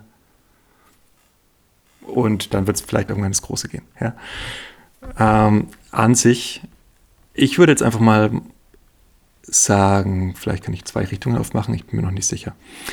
Erstens, das, was wir machen, ist ein Werkzeug zu einem bestimmten Zweck, so, so, so Tätigkeitskooperationen, auch die, die sehr, sehr arbeitsteilig an sich sein können, ja, aufzumachen. Ähm, wenn du das möchtest, wenn du, wenn du sagst, du hast dieses Projekt, ähm, du bist diese Autobahn oder diese Zugverbindung von Hamburg nach, nach Wien oder was es war, ja, dann ist es einerseits, ich meine, das be betrifft echt viele Leute und echt viele Leute, die auch diese Software nicht verwenden.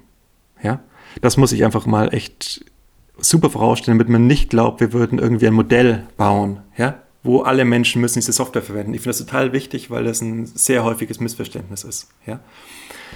Wir wollen nicht irgendwie, dass diese, diese Software hegemonial wird oder sowas. Ja, aber diese Softwarebeziehungen, wir bauen Softwarewerkzeuge, damit Leute, die sich besonders nicht kennen, die, die einander unbekannt sind, ja, miteinander kooperieren können zur gemeinsamen Bedürfnisbefriedigung.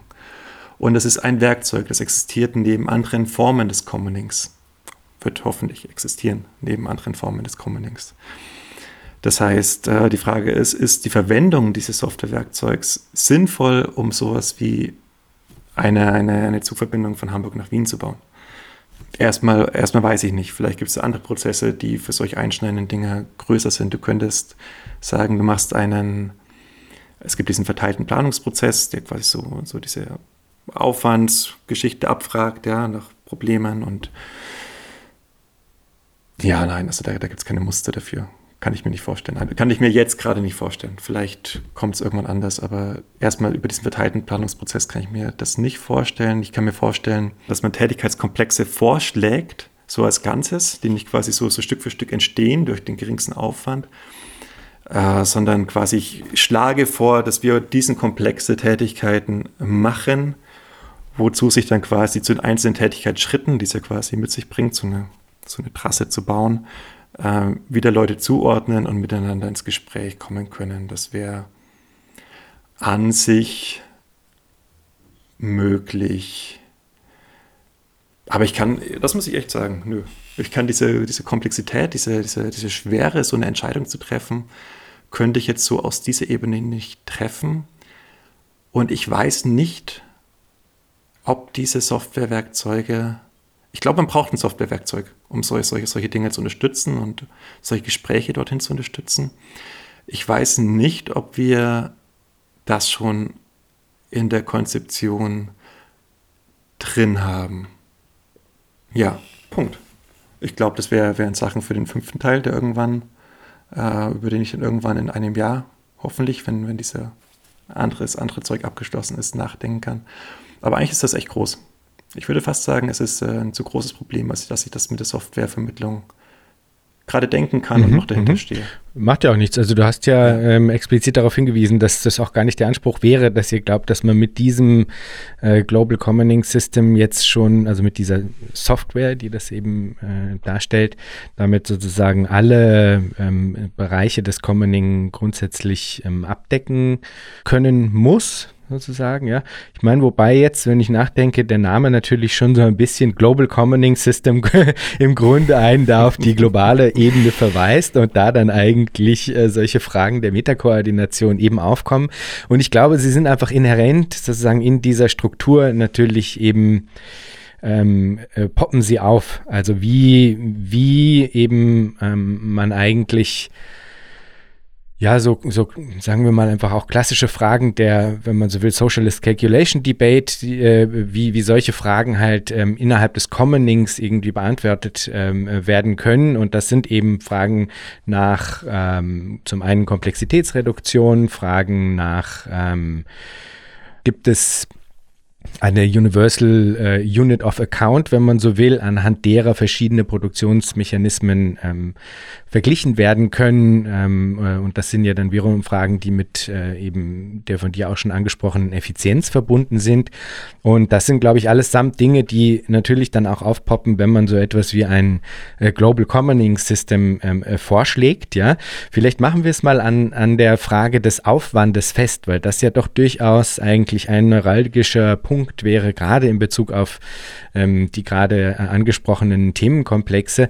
Du hattest vorhin beschrieben, dass die Software eben die verschiedenen ähm, Tätigkeitsmuster, die vorgeschlagen äh, oder die existieren, um ein bestimmtes Bedürfnis zu befriedigen, dass die Software diese priorisiert, vorschlägt anhand des dafür notwendigen Aufwands. Wie wird denn dieser Aufwand definiert? Also das ist ja dann eigentlich schon mal ein, ein zentraler Punkt, äh, weil das ja dann letztlich eigentlich ganz entscheidend den Selektionsmechanismus natürlich beeinflusst.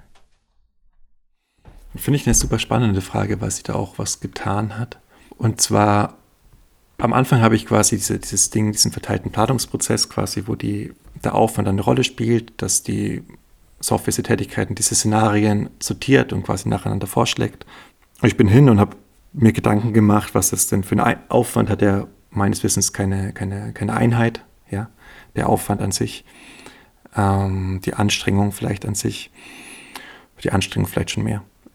Genau, und dann habe ich mir Gedanken gemacht, was das für eine Einheit äh, sein könnte.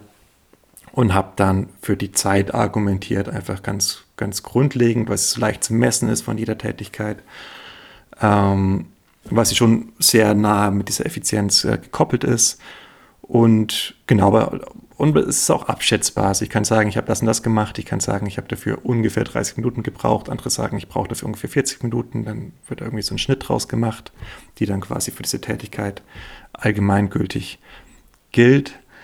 Aber das ist ein Problem, habe ich eben, eben festgestellt. Schon am Anfang, als das auf, aufkam, kam jemand quasi auch aus dem Commons-Institut und meinte, wäre Energie nicht die bessere Einheit, ja? Also Energie, die irgendwie verbraucht wird in dem Prozess und etwas eine Energieorientierung. Und ich dachte mir, kann schon sein, aber ich wüsste jetzt nicht, wie viel Energie ich verbraucht habe, wenn ich eine bestimmte Tätigkeit nachgegangen bin. Kann ich, kann ich einfach nicht sagen, ja. Ähm, und dann war ich in einem Hackerspace und habe das Projekt vorgestellt und die meinten, warum denn Zeit? Du kannst ja auch irgendwas, I don't know, was sie gesagt haben. Das war irgendwie, da was eine Komplexität hatte, was auch Google Maps benimmt zur Routenberechnung, was nicht nur eine Größe hat, sondern auch irgendwie auf drei verschiedenen Größen aufbaut. Ich glaube, es ging nicht darum, was die Einheit ist, sondern hauptsächlich, dass irgendwie komplex berechnet wird. Und da habe ich gemerkt, dass es echt diese, diese, Struktur, die quasi konzipiert wird, erstmal, es gibt zwei, zwei Unterschiede. Einerseits die Konzeption von dieser, von dieser Struktur quasi, ähm, welche Werkzeuge es braucht und so weiter. Und dann eben die konkrete Umsetzung, die wir im Projekt langsam angehen. Und ich finde, die Konzeption darf eigentlich keine persönlichen Entscheidungen beinhalten. Also, dass ich sage, das und das ist eine gute Einheit und eine gute Regel und so wird das gemacht, weil ich bin jetzt irgendwie I don't know, der, der Vordenker oder der Autor und deswegen habe ich da jetzt irgendwie diese, diese, diese Macht, das ist, das ist Käse. Wir gehen, wir haben die Problematik, wir haben das Gemeinsame, so mit dem wir umgehen wollen, wo wir effizient darin äh, kooperieren wollen und sowas. Und ich versuche innerhalb dieser, dieses Rahmens was durch das Gemeinsame einfach vorgegeben wird, die Problemstellungen, die quasi außerhalb des Eigentums und dieser willkürlichen Bestimmungsrechte über Dinge sind, äh, Werkzeuge zu finden, wie damit umgegangen werden kann.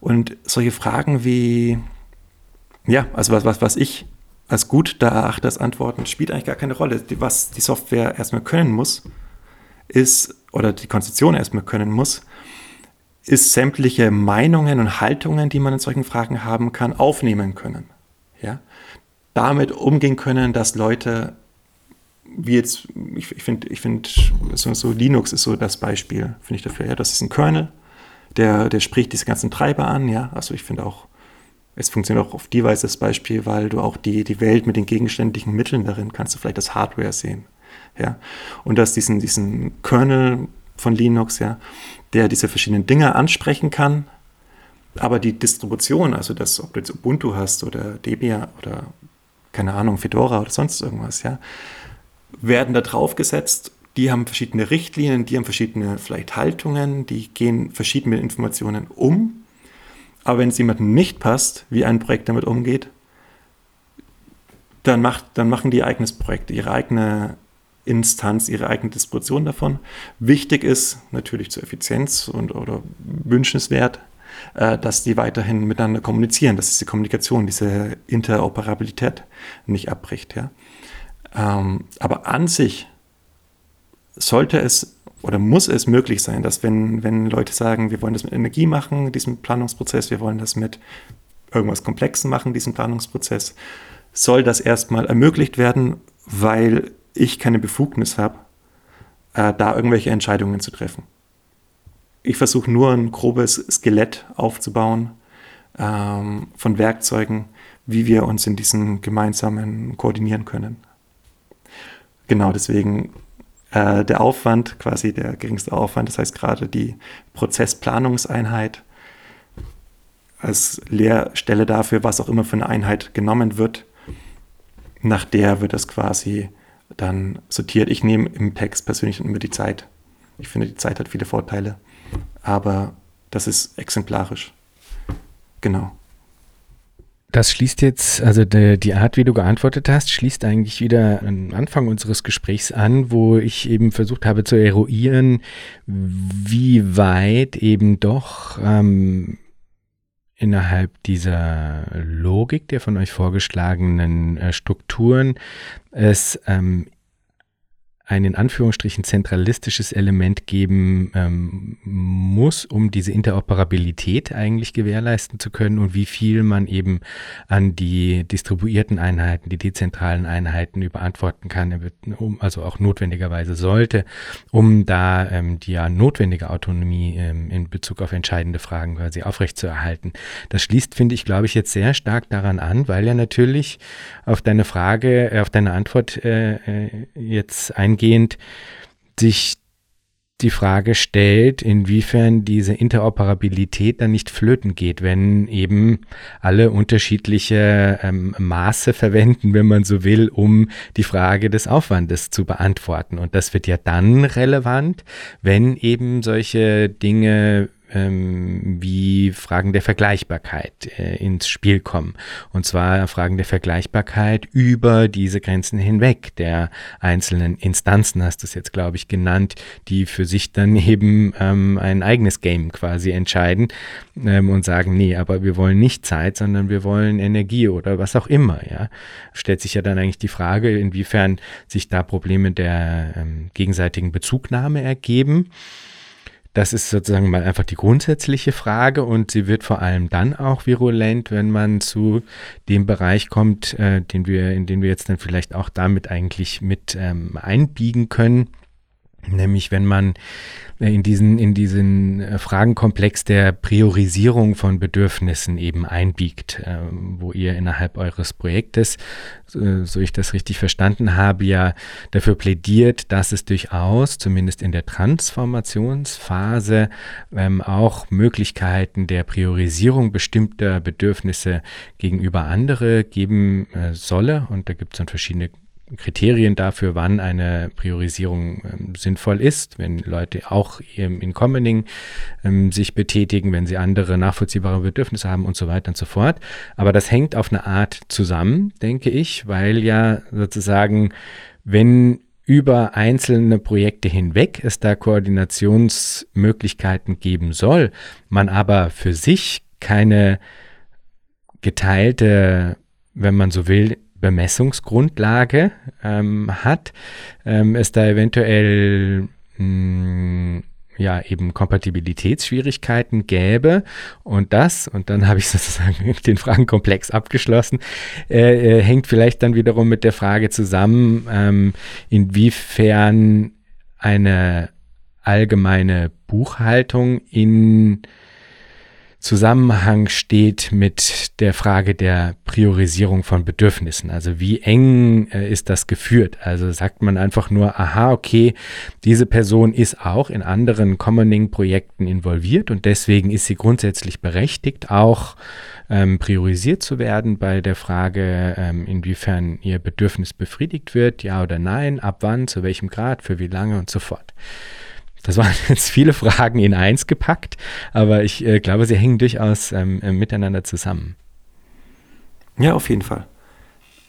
Ähm, ich glaube erstmal, das finde ich, das ich ganz wichtig, ganz am Anfang schon festzuhalten, diese Bedürfnispriorisierung, die wird im Ausbildungsdrang angedacht. Ja, das ist quasi die Bedürfnisse von denjenigen, die sich einbringen aktiv und gemeinsames schaffen, auf das ja auch wieder mehr Leute zugreifen können, dass die Bedürfnisse von denen quasi, ich habe da das Wort mechanisch benutzt, ja, dass die mechanisch irgendwie äh, in den Vordergrund gerückt werden.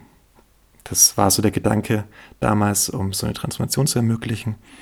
Davon sind wir weggekommen. Ich würde dann, das würde ich nur ganz am Anfang sagen, vorher noch zur Interoperabilität äh, dieser einzelnen äh, Instanzen oder Systeme oder die sich verschieden vielleicht auf Aufwand beziehen. Ich bin mir ehrlich gesagt nicht sicher, inwiefern das Problem im Rahmen von, von, von gemeinsamen, von, von Commons, ja, ähm, konstruiert ist. Ja? Und aber weil ich auch, auch sehr, sehr lange damit äh, gekämpft habe. Aber die Software gibt ja, was durch diesen verteilten Planungsprozess geschieht, sind immer nur Vorschläge. Ja? Also die wählt diese Tätigkeiten aus nach, nach ihrem geringsten ähm, Aufwand, schlägt die dann quasi Beteiligten vor. Aber das heißt nicht, dass nur weil die Software das vorschlägt, zum Beispiel Fahrrad reparieren, ja, äh, dass ich nicht sagen kann, ich sehe das und denke mir, nö, ich mache irgendwas anderes. Ich baue halt irgendwie das Fahrrad neu. Ja, das ist jetzt keine vorgeschlagene Tätigkeit. Ich mache das halt einfach, weil die, weil die, die Software kommuniziert ja nur mit mir. Ja, die hat ja keine, keine, keine, keine Bestimmungsrechte, wie diese Mittel verwendet werden können. Es ist ein, eine Hilfestellung, um mich in diesem, diesem Bereich des Gemeinsamen orientieren zu können, um zu wissen, für mich irgendwie, das ist jetzt eine sinnvolle Tätigkeit oder das ist keine sinnvolle Tätigkeit. Aber es das heißt nicht, diese Tätigkeit wird durchgeführt oder keine Tätigkeit wird durchgeführt. Ja? Das sind einfach nur Vorschläge, die, die in einer bestimmten Reihenfolge gemacht werden. Und dann kommen wir zum Beispiel, äh, was ich super, super spannend fand, irgendwie als, als so kleine Erkenntnis, ja, in, in diesem Konzeptionsprozess, der jetzt echt seit dreieinhalb Jahren geht. Ich dachte, der wird nach einem halben Jahr abgeschlossen. Jetzt stecke ich da drin. was ich super spannend fand, ist äh, diese Idee von, da ist eine Person, ja, die hat zum Beispiel viel geleistet und ich baue da jetzt das Fahrrad, okay? Ich mache das jetzt. Ich baue jetzt das Fahrrad für diese Person. Dann hat diese Person ein Fahrrad, weil sie viel geleistet hat. Das, das geht schon schief im Rahmen von, von Gemeinsamen. Das ist äh, schon insane, weil ich auf Gemeinsamen erstmal aufbaue. Also ich verwende Dinge, die auch auf das Gemeinsame von anderen sind. Ich gebe durch meine Tätigkeit, gebe ich was in die Richtung vor. Ich sage, ich könnte auch meine Tätigkeit in eine andere Richtung. Ich könnte auch nichts machen. Ich könnte auch Wäsche waschen. I don't know irgendwas anderes machen. Aber ich entscheide mich, ein Fahrrad zu machen, weil eine Person, die viel geleistet hat, ein Fahrrad zu braucht. Ja? das heißt noch nicht, dass ich darüber bestimmen kann, weil wir uns im Gemeinsamen bewegen. Es könnte immer noch irgendjemand anderes hinkommen und sagen, jetzt mal bei wirklich, jetzt mal, mal wirklich hardcore offener Verfügung, ja, äh, gedacht, was nochmal ein eigenes Thema ist, ja. Aber an sich, im Rahmen von Gemeinsamen, kann einfach irgendwas anderes kommen und einfach mitreden, wie dieses Fahrrad verwendet wird. Nur weil ich das Fahrrad jetzt repariert habe oder neu hergestellt habe, heißt es nicht, dass ich irgendwie, dass es irgendwie in dem Moment so mein privates Eigentum ist und ich auf einmal diese willkürlichen Bestimmungsrechte habe, die wir heute in eben eigentümlichen oder auf Eigentum beruhenden äh, Gesellschaften erkennen. Äh, es ist wieder gemeinsam. Es ist eigentlich, stellt sich erneut die Frage, wenn ich es gemacht habe, ob das jetzt an die Person geht, die viel geleistet hat, oder an die Person geht, die irgendwie I don't know, jeden Tag äh, ihre drei Kinder mit dem Fahrrad zum Kindergarten fahren muss. Ja? Ähm, ich habe nicht mal das, ich habe nicht das Recht, alleinig darüber zu bestimmen, was mit dem geschieht, was ich mache. Ähm, und das finde ich, finde ich erstmal das so als kleine Zwischenerkenntnis, sage ich jetzt mal, im, wenn wir uns im, im, Raum des Gemeinsamen bewegen, ähm, total wichtig. Und das ist auch ähm, bei Fragen wie, wie beziehen wir uns auf den Aufwand und dann diese, diese Buchhaltung, die du, die du gesagt hast, ja. Und über diese Buchhaltung wird dann gesagt, quasi, wer hat Zugriff auf was und wer hat nicht Zugriff auf was, weil die Person so und so viel geleistet hat und so weiter. Das sind ganz viele andere Ebenen noch. Ähm, und da wird es wirklich der nächste hart komplexe Bereich. Ähm, diese Ebene der Regelsetzung, die ist, will ich jetzt, also ich mache es kurz auf, ja. Da, da denke ich gerade wirklich, die letzten acht Monate oder sieben Monate meines Lebens, denke ich nur darüber nach, wie man über, so wie Regelsetzung gemeinsam passieren kann und versuchte irgendeine Struktur für mich reinzukriegen und äh, kriegt das kaum gebacken. Langsam, gestern saß ich wieder so da und hatte so einen kurzen Moment, wo ich dachte, ich bekomme wieder Klarheit rein und ich finde auch eine Struktur, wie ich das irgendwie klar vermitteln kann und I don't know, werde ich wieder verwerfen in einem Monat. Ähm, aber Regelsetzung im Gemeinsamen ist ein total insanes Geschichte. Im Eigentum ist es einfach. Ja, ich bleibe mal kurz, ich fahre mal diesen, diesen Zug weiter, ich hoffe, das ist okay. Äh, ich kann sagen, das ist mein Auto. Ich kann sagen, das ist mein Auto oder das ist zum Beispiel das Auto von mir und meiner Freundin und wir sprechen uns ab im Gemeinsamen, dann kommen noch zwei Leute dazu, denen wir quasi die Nutzung gewähren, ja, also ist gewährte Mitnutzung. Ähm, und das ist einfach, weil ich trotzdem die Regeln setzen kann. Ja? Bei gewährter Mitnutzung, ich gebe meinen Freunden, sage ich, Ihr dürft das Auto auch verwenden. Am Wochenende, wenn ich nicht da bin. Das lege ich einfach so fest. Und dann gibt es diese, diese Regel, ähm, dass die quasi am Wochenende das Auto, wenn ich nicht da bin, äh, selbst verwenden können. Es kann jemand sagen, ich zahle dir 100 Euro im Monat. Ja? Also wir, wir, wir machen das irgendwie vertraglich. und die Person zahlt mir 100 Euro im Monat und darf dafür irgendwie fünf Tage im Monat auch mein Auto verwenden, ja, würde ich so als äh, durchsetzungsfähige Mitnutzung äh, beschreiben. Also je nachdem, ob diese, vielleicht wenn diese fünf Tage festgelegt sind, dann begegnen wir uns da auf Augenhöhe, ja. Das heißt, wenn wir unsere Nutzung koordinieren müssen, ja, von diesem Auto und die Person zahlt mir Geld dafür, genau zu dem Zweck, das Auto mitzuverwenden und es ist eigentlich mein Eigentum, deswegen habe ich auch diese Verwendungsrechte, ähm, dann müssen wir das irgendwie unter uns klären. Aber es, diese Rahmen sind so ganz klar vorgegeben, die werden abgestimmt. Es, man kann sagen, zum Beispiel ein Eigentümer kann seine Entscheidung immer durchsetzen gegenüber einem ähm, gewährten Mitnutzenden. Ähm, sowas kann ich, kann ich sagen, so im, im Bezug auf Gemeinsames in eigentümlichen Strukturen. Aber wenn wir uns dann in Strukturen der offenen Verfügung, quasi, wo einfach tendenziell alle Menschen irgendwie über alles mitbestimmen können, was sie irgendwie betrifft, ja, also das ist ja das, die Utopie, wenn ich das sagen darf, ja, dass ich äh, durch die Straße gehen kann und das sind Dinge und das betrifft mich irgendwie und ich kann in so einen Prozess mit reingehen, ja, wie, wie mit dem, diesen Dingen umgegangen werden kann, ist für mich natürlich, dass ich quasi über die Dinge, die mich betreffen, äh, mitentscheiden kann, mitreden kann, ja. Aber auch da müssen Regeln gesetzt werden können. Die Frage ist, äh, sind es Regeln, ähm, die von anderen akzeptiert werden? Weil wenn es ein, ein gemeinsames gibt, ich sag mal, ein, ein Auto, auf das potenziell jeder zugreifen kann, ja. Jetzt mal wirklich als dieses Ding, ja.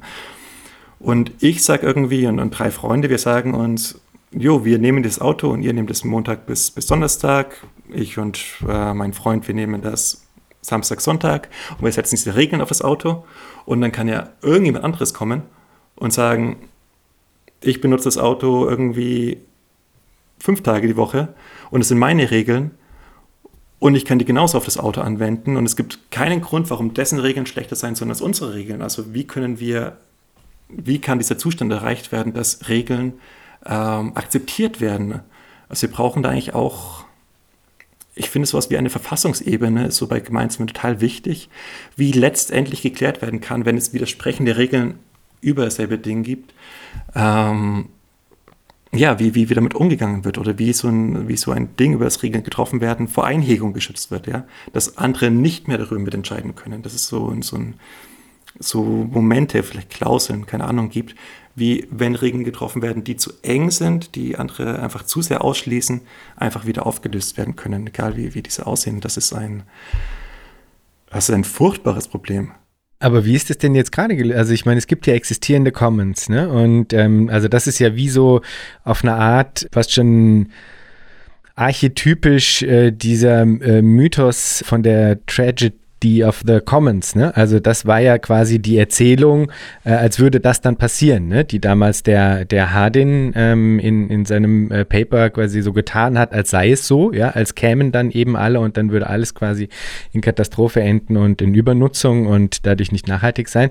Und das war ja eigentlich, ähm, wenn ich das richtig erinnere, eigentlich genau der Punkt, wo dann Elinor Ostrom äh, gesagt hat, ja, aber nein, so ist es ja nicht, sondern es gibt sehr wohl ähm, beobachtbare klare Mechanismen, wie genau diese Fragen adressiert werden. Es ist ja keine Regellosigkeit, die da jetzt vorgeschlagen äh, wird, sondern es gibt sehr wohl äh, Strukturen, die genau diese Problematik eigentlich versuchen zu adressieren. Und ist jetzt das, was du sagst, dass im Grunde ein neues Problem entsteht, wenn man diese Logiken auf die transpersonale Ebene ziehen will, also wie man diese Regeln dann trotzdem noch erzeugen kann, welche die, wie die aussehen können und wie man erwirken kann, dass sie de facto dann auch umgesetzt werden oder wie unterscheidet sich das von äh, von dieser Problematik, die klassischerweise ja den, den, den Commons äh, zumindest früher äh, lange Zeit vorgeworfen ähm, worden sind. Hast du mal diesen Text von Harding gelesen, zufällig? Nee, habe ich nicht. Das ist ein furchtbarer ja, Text. Ja, glaube ich sofort. Also es ja. ist wirklich furchtbar. Und wie der sich so verbreiten konnte, das ist echt, also wenn man gelesen hat, hat man echt keine Ahnung, wie das geschehen konnte. Ja, ja der war nützlich halt, ne? Der ist ja nützlich für eine bestimmte Argumentation, ja. Aber es ging ja gar nicht um Commons, es ging ja darum, die Weltbevölkerung einzuschränken. Sein, ah. sein Anliegen von dem Text war es, ähm, dass quasi Geburtenkontrolle eingesetzt wird. Oh und dann hat er so nebenbei dieses Commons-Beispiel aufgemacht mit diesen, diesen Hürden und dann hat irgendwie und dieser ganze, wie ist der, jeder hat Vorteil, das mitzuverwenden, aber die Kosten irgendwie teilen sich auf alle auf, deswegen ist es egal und deswegen sind wir gezwungen, ja, also das locked in quasi in diese Situation, wo wir quasi das übernutzen. Mhm. Das ist ja, ähm, hoffe, es war es ein ganz, ganz furchtbarer Text. Mhm, mhm, Aber klar, das hat sich eingebrannt. Aber und äh, das stimmt ja auch. Also es ist ja auch, ähm, es ist jetzt nicht nur Quatsch. Ja, also dieses, wenn wir nicht miteinander kommunizieren, ähm, dann, dann hat er, hat er auch, auch mit manchen recht. Das kann ja auch nicht, nicht gesagt werden, ja. Und äh, Ostrom hat ja dann diese Comments erforscht, wie es in der Praxis aussieht und wie das quasi äh, gemacht werden kann und so weiter. Oder wie es in der Praxis geschieht, tatsächlich, ja. Ähm, und dann ist dann rumgeflogen, hat diese verschiedenen Commons-Projekte auf der ganzen Welt angeschaut. Ja, also oft irgendwas war es irgendwie Gewässer, ja, so gemeinsam Fischfang an der Küste und sowas oder eben in der Schweiz irgendwelche äh, Almende oder genau. Und was sie ja gemacht hat am Ende, was sie, was ja quasi ihr großes äh, Ding war, ist diese äh, Designprinzipien für langlebige Commons-Institutionen herauszustellen. Diese acht oder neun Stück, ich bin mir jetzt gerade gar nicht sicher. Und da zu sagen, okay, wenn, also Commons gehen schief, sagt sie ja. Also Commons gehen schief, beschreibt sie, warum die schief gehen und so weiter. Andere beschreibt sie, warum sie einfach gut gehen. Und dann sagt sie, okay, die Gemeinsamkeit von, von, von Commons-Projekten, also der Bezug von mehreren Leuten auf Gemeinsames, hat eben ich kann bestimmte Prinzipien fassen, ähm, wann es gut geht und wann es tendenziell nicht gut geht. Ja? Und da geht es zum Beispiel darum, äh, es ist quasi klar, welche Personen sich auf das Ding als Gemeinsames beziehen. Ja? Ähm, also wen das einschließt und wen das ausschließt. Auch. Das ist ja, sie ist ja nicht in der Ebene von, von dem, was Meretz, glaube ich, auch und, und, und, und ich als offene Verfügung bezeichnet würden. Irgendwie alle können irgendwie potenziell irgendwie auf, auf diese Dinge zugreifen. Weiß also, bei Meretz ist kollektive Verfügung. Ich bin mir jetzt nicht sicher, ob es einen Unterschied gibt. Ähm, und genau, da macht sich schon mal konkret fest, quasi bei diesem Autobeispiel, wenn wir wieder sind. Ähm, es gibt einen klar definierten Kreis von Personen, die das Recht haben, auf dieses Auto zuzugreifen ja? und andere, die es nicht haben. Und damit setze ich schon mal eine, eine, eine Grenze, eine, auch eine Komplexitätsgrenze, wenn man so möchte. Ja? Oder bei ihr ist es keine Komplexitätsgrenze, einfach, sie sagt einfach, dann funktioniert es und dann funktioniert es tendenziell nicht so gut. Ja? Und ähm, das Problem jetzt, das, das ich da jetzt aufgemacht habe in diesen, dieser Rede von vorhin, ja, äh, ist jetzt kein, kein transpersonales oder interpersonales Problem. Tatsächlich ist halt ein Problem der, der offenen Verfügung, der, des Konzeptes an offener Verfügung und äh, dieses, wo wir nicht sind. Jetzt, es gibt konkrete, es gibt Kunstprojekte, das ist aber meistens klar. Also es gibt diese, diese klassischen, die, die, die Ostrom beschreibt und sowas, das ist meistens klar, wer die Fischer sind und so weiter oder wer die Leute sind, die auf diesem Dorf leben und die ähm, in Schweiz irgendwie in Tölpe oder sowas, wo sie es beschreibt, da ist auch, gibt es auch ganz klare Regeln, ja, dass Leute, die irgendwie zuziehen, das ist so Zugezogene, ja, da irgendwie ausgeschlossen werden für, was weiß ich, drei Generationen oder sowas, ja. Das ist ja, Commons sind ja kein, also besonders bei Ostraum sind ja Commons kein, kein, kein, I don't know, Ponyhof, ja. Äh, da wird sich auch, wenn es irgendwie um die Verteidigung von, von, von Rechten geht, irgendwie mal irgendwie abgestochen oder sowas, ja. Also beschreibt sowas an Fischergründen. Äh, und das ist dann auch okay, weil es ja irgendwie, also nicht okay, also es ist keine moralische Betrachtung, sondern es geht ja darum, diese Regeln quasi in Stand zu halten. Und genau, was jetzt so das, das Problem ist, ist halt, wie können wir das so auf einer wegbringen von diesen, von diesem Ostrom hat er nie Ostrom war ja nicht irgendwie in der, in der Gesamt, in der ganzen Gesellschaft, Ostrom war keine, keine Kommunistin, ja. Sie hat nicht gesagt, Commons überall, ja, und sie, für sie gab es immer den Markt, ja, für sie gab es auch den Staat und die staatlichen Institutionen und sie hat einfach nur angeguckt, was macht das Commons da drin, ja. Wir versuchen darüber hinaus zu gehen. Ich finde, ähm, Silke Helfrich hat ja zum Beispiel schon in die Richtung gearbeitet mit den Mustern des Commonings, weg von diesen klar definierten Dingen Muster des Common was ist gemeinsam zwischen den verschiedenartigsten ähm, Commons-Projekten und was sind, was sind einfach, worauf kann ich mich wieder, wieder beziehen, um überhaupt zu sagen, dass es ein Commons ist. Also ist ja da auch eine ganz eigene äh, Herangehensweise. Ja? Also die Muster des Common sind echt ein, was ist das Kartenset auch, ist echt ein unglaubliches Geschenk. Das ist echt, äh, das ist so wertvoll. Das ist echt äh, richtig, richtig wertvoll. Ähm, Und was wir jetzt natürlich haben, ist halt ein ganz anderes Problem eben. Die Regelung auf dieser Software-Ebene von sich unbekannten Leuten. Und erstmal spielt es auch gar keine große Rolle. Weil wir erstmal Eigentumsgeschichten sind. Ja, das Beste, was wir haben können, ist eine Stiftung. Zum Beispiel. Zum Beispiel Munus Stiftung hier aus Österreich, falls du die kennst, zufällig. Ähm, Munus Stiftung hat zum Beispiel gesagt, sie hat einen Stiftungszweck. Ja? Der Zweck ist irgendwie äh, die Erhaltung der Natur und Solidarität oder, oder sowas. Ja? Und du kannst quasi Eigentum, das du hast, besonders da geht es um Felder oder Immobilien, kannst du entweder dieser Mono-Stiftung schenken oder vererben, quasi wenn du stirbst, quasi schreibst es rein und sagst du, erhält die Mono-Stiftung. Die Mono-Stiftung hat das dann in ihren Privatbesitz, quasi Stiftungsbesitz, ja, wie man auch immer dazu sagt. Und dann können sich Gruppen darauf bewerben, quasi dieses Feld zu nutzen, wenn sie quasi in der Verwendung äh, dieses, dieses Dings, das, das dieser Stiftung gehört, die Stiftungszwecke erfüllen. Ja? Also dieser Zweck von der Stiftung überträgt sich auf diese Mittel, die müssen angenommen werden, wenn mit denen umgegangen wird. Und äh, was halt auch noch ein bisschen der Clou ist dabei, dass Leute, die diese Mittel verwenden und bekommen, müssen auch in den Aufsichtsrat und sind dann quasi wieder Teil dieser Governance, um zu und mit in den Prozess, wer an wen die anderen Mittel verteilt werden. Das ist eigentlich ganz clever gemacht, um damit umzugehen. Aber auch da hast du halt klare Regelungsstrukturen. Du hast auch eben Leute, die Entscheidungen treffen können, die in der Stiftung hocken, im, Vorstand oder im Aufsichtsrat dann eben. Und das funktioniert, weil wir uns mit, mit Eigentum, was am Ende trotzdem Eigentum ist, nur eben zweckgebundenes Eigentum. Ähm, wenn wir sowas nicht haben, haben wir einfach nochmal komplett neue Fragestellungen. Ich glaube, das, äh, das ist genug zu dem Thema, weil das ist, genau, das ist vielleicht jetzt gar nicht so riesig relevant, aber es ist, ja, es ist schwierig.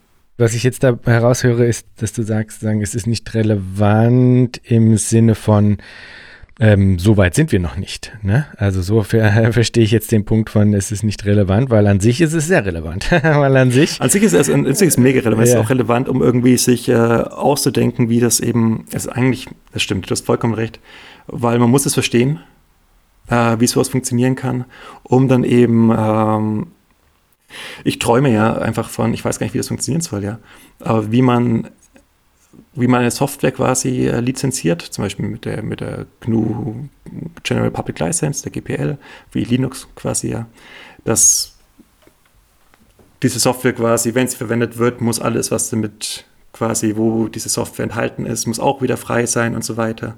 Das ist also dadurch, dass ähm, der Linux-Kernel quasi damals lizenziert wurde unter bestimmter Lizenz müssen alles, muss alles, was darauf aufbaut, quasi, was es beinhaltet, diesen Kernel, muss auch wieder frei sein. Dadurch ist es überhaupt möglich gewesen, dass Linux entstanden ist und dieses wirklich großartige System ist, das wir heute haben und unabhängig davon sind von, von, von Windows oder von, von Mac, wenn wir das wollen, ja, wenn wir da eben kein Geld ausgeben wollen, zum Beispiel, und diese Freiheiten, die es eben mit sich bringt, ja. Und das finde ich eben eine, eine, eine super relevante Frage dann. Ähm, wie lässt sich sowas wie diese Softwarelizenzen auf gegenständliche Mittel übertragen, die sich aufbrauchen. Ja, Software wird beim, beim Teilen mehr. Also wenn, wenn, wenn ich mir irgendwie was auf dem Software Center auf meinen Laptop runterlade, dann ist es zusätzlich vorhanden auf meinem Laptop und es ist nicht irgendwo ausverkauft. Ist ja, ist ja, ist ja klar. Ähm, wenn jetzt ein Auto so eine Lizenz hätte und ich würde es benutzen, dann ist es weg für andere, also im Moment der Verwendung mindestens. Ja. Und äh, das finde ich dann, und dafür, glaube ich, müssen wir uns solchen Fragen stellen. Ja, eben, was, was, was, was, was bedeutet das Gemeinsames? Wie, wo sind dann akzeptierte Regeln? Wo, ist, wo sind Gefahren der Einhegung, die durchbrochen werden müssen? Wo, bla, bla, bla. Ähm, ja, um dann irgendwie sowas entwerfen zu können, irgendwelche Formen, die halt heute funktionieren, der irgendwie Eigentumsneutralisierung oder sowas oder so Zwecksetzung von, von, von Mitteln, die Bestand haben, ähm, sowas entwerfen können, dass wir sie anwenden können und diese Struktur überhaupt entsteht, in der es dann richtig notwendig wird oder in der es dann erst sich entfalten kann und so weiter. Also ja, insofern ist die Frage nicht irrelevant. Ja. ja, und auch zur allgemeinen Plausibilisierung eigentlich, ne? weil ja und im Grunde eigentlich das halt ähm, auf eine Art ja die ähm, würde ich mal denken, verbreitetste Angst in Bezug auf solche Vorschläge eigentlich beinhaltet. Also die, äh, die erste Reaktion, wenn man jetzt irgendjemandem auf der Straße sozusagen das Pitchen ähm, wollen würde, ginge wahrscheinlich genau in also in einer skeptischen Art und Weise in diese Richtung, ja. Also, dass man sich halt, also dass man irgendwie erklärt haben wollen würde, auf Basis welcher nachvollziehbaren äh, Logik, wenn man so will, ein, der Verteilungsmechanismus auch äh, funktioniert. Ja, also ähm, das ist ja sozusagen was, wo mit wir aufgewachsen sind, wenn man äh, so will, ja, und ähm, auf das wir hintrainiert worden sind. Ähm, und alles, was äh, sagen, überhaupt gar nicht diese Frage adressiert, wird es sehr schwer haben, in einer allgemeinen Wahrnehmung als ähm, plausibel irgendwie zu erscheinen, weil es sonst halt eines riesengroßen Leap of Faith äh, bedarf, ähm, einfach darauf zu vertrauen, dass sich das sozusagen dann irgendwie schon regeln wird. Aber du hast ja eigentlich im Grunde selber gesagt, okay, wenn jetzt eben im Grunde es eine ähm, absolut offene Verfügung gibt, dann ja, dann ist einfach wirklich sagen, die, die erste Frage, die sich, ähm, sage ich jetzt einfach mal, die Leute stellen, so ja, aber was passiert, wenn dann eben fünf verschiedene Leute sagen, ja, aber unsere Regel für das Auto ist jetzt hier aber die richtige Regel, so, ja. Und wie einigt man sich darauf, welches die gültige Regel ist? Und dann kommt danach wieder die Frage, okay, ist das sozusagen gekoppelt an die Frage, wie sinnvoll man mit dieser Ressource umgeht? Und daran gekoppelt ist die Frage, wie bemisst man, was sinnvoll ist? Daran ist gekoppelt die Frage, braucht man eine äh, Universal Unit of Account, die klärt, ob das eine sinnvoller ist als das andere oder nicht. Und dann stellt sich wieder die Frage, was bedenkt diese Universal Unit of Account eben nicht, beziehungsweise läuft man dadurch dann Gefahr, dass das wieder in ein Get-Äquivalent um umschlägt und so weiter und so fort. Also all das sind sozusagen Assoziationsketten, die bei mir sofort sozusagen dann losschießen, ja, und die allesamt eigentlich so ein bisschen, ähm, ja, um, um diese ähm, zentrale äh, Frage, Fragestellung eigentlich kreisen. Ähm, ja. Aber das, das ist eh spannend. Zum Beispiel, wenn ich mich noch mal ganz kurz einhaken Ja, bitte, kann, bitte. Weil, weil ich den Gedanken total spannend finde mit der Universal Unit of Account. Ähm, wenn es das gäbe, ja, sagen wir es wird sich auf eine geeinigt oder setzt sich eine durch. Ja, ich würde eher sagen, also ich, dieser, dieser Einigungsprozess finde ich, also setzt sich eine durch, quasi als Ding. Es ist ja nie mehr als äh, in einer Diskussion, ja, in welcher darüber quasi entschieden wird, was mit, mit einem, einem Ding gemacht wird, ist es so ein Indiz, dass gesagt wird, okay, wir können es dafür verwenden, wir können es dafür verwenden, aber dieser Universal Unit of Account schlägt diese, diese Richtung vor. Ja? Und wollen wir uns hier, die wir jetzt hier irgendwie zusammensitzen, ähm, wollen wir sagen, wir haben eine andere Richtung, es ist einfach hier irgendwie notwendig oder sonst irgendwas, oder richten wir uns halt nach dieser Unit. Ja? Aber sie hat, also sie hat nie irgendeine Form äh, von Durchsetzbarkeit, ja. Dass ich sagen kann, äh, ich meine, was ist denn das? Das ist halt irgendwas, was irgendwie softwaretechnisch irgendwo abläuft und aus irgendwelchen Informationen herausgespeist wird ähm, sie hatte, wo, woher sollen sie diese Governance haben oder ähm, das durchzusetzen, dass in diese Richtung verwendet wird. Vielleicht können Situationen entstehen, wo Leute echt sozialen Druck bekommen, wenn sie sagen, okay, ich benutze das Auto jetzt für mich, um irgendwie, I don't know, meine, meinen Sonntagsausflug zu machen. Und diese University Unit ist extrem hoch in der anderen Richtung, weil irgendwo ein Waldbrand ist. I don't know. Ja. Und dann kommt man einfach in Argumentationsschwierigkeiten aber sie ist trotzdem, sie kann trotzdem nie mehr als, als Indiz oder eine Hilfestellung in Diskussionen sein. Das ist die Sache. Genau. Und genau, welche, welche, welche Unit Leute in ihrem verteilten Planungsprozess verwenden und so weiter, ist eigentlich ganz egal, weil es dann irgendwie, weil es dann in solchen Diskussionen und Verwendung Indizien sind. Ähm, genau. Und das mit der Entscheidung selbst, genau, es gibt auch Leute, die interessieren sich einfach einen Scheiß, Entschuldigung, für, für, für die Softwarestruktur. Ja. Die sagen, was wollt ihr mit eurer blöden Unit? Äh, wir kennen das nicht. Wir haben hier irgendwie unsere anderen Strukturen, unsere vielleicht kommunenartigeren Strukturen oder sowas. Ja, wir kennen uns. Äh, wir brauchen das Ding jetzt und ihr kommt mit eurer blöden Unit of Account, ja. Ähm, das sind ja Commoning ist viel Kommunikation. Eigentlich ist es nur Kommunikation und äh, es gibt, es braucht Möglichkeiten, auch diese Kommunikation irgendwie zu unterstützen, dass sie nicht immer so verbal zum Beispiel ablaufen muss, ja. Ähm, aber erstmal ist es einfach echt viel Kommunikation und Absprache. Und das kann echt, das ist glaube ich so das Problem von Commoning, das kann echt lästig sein.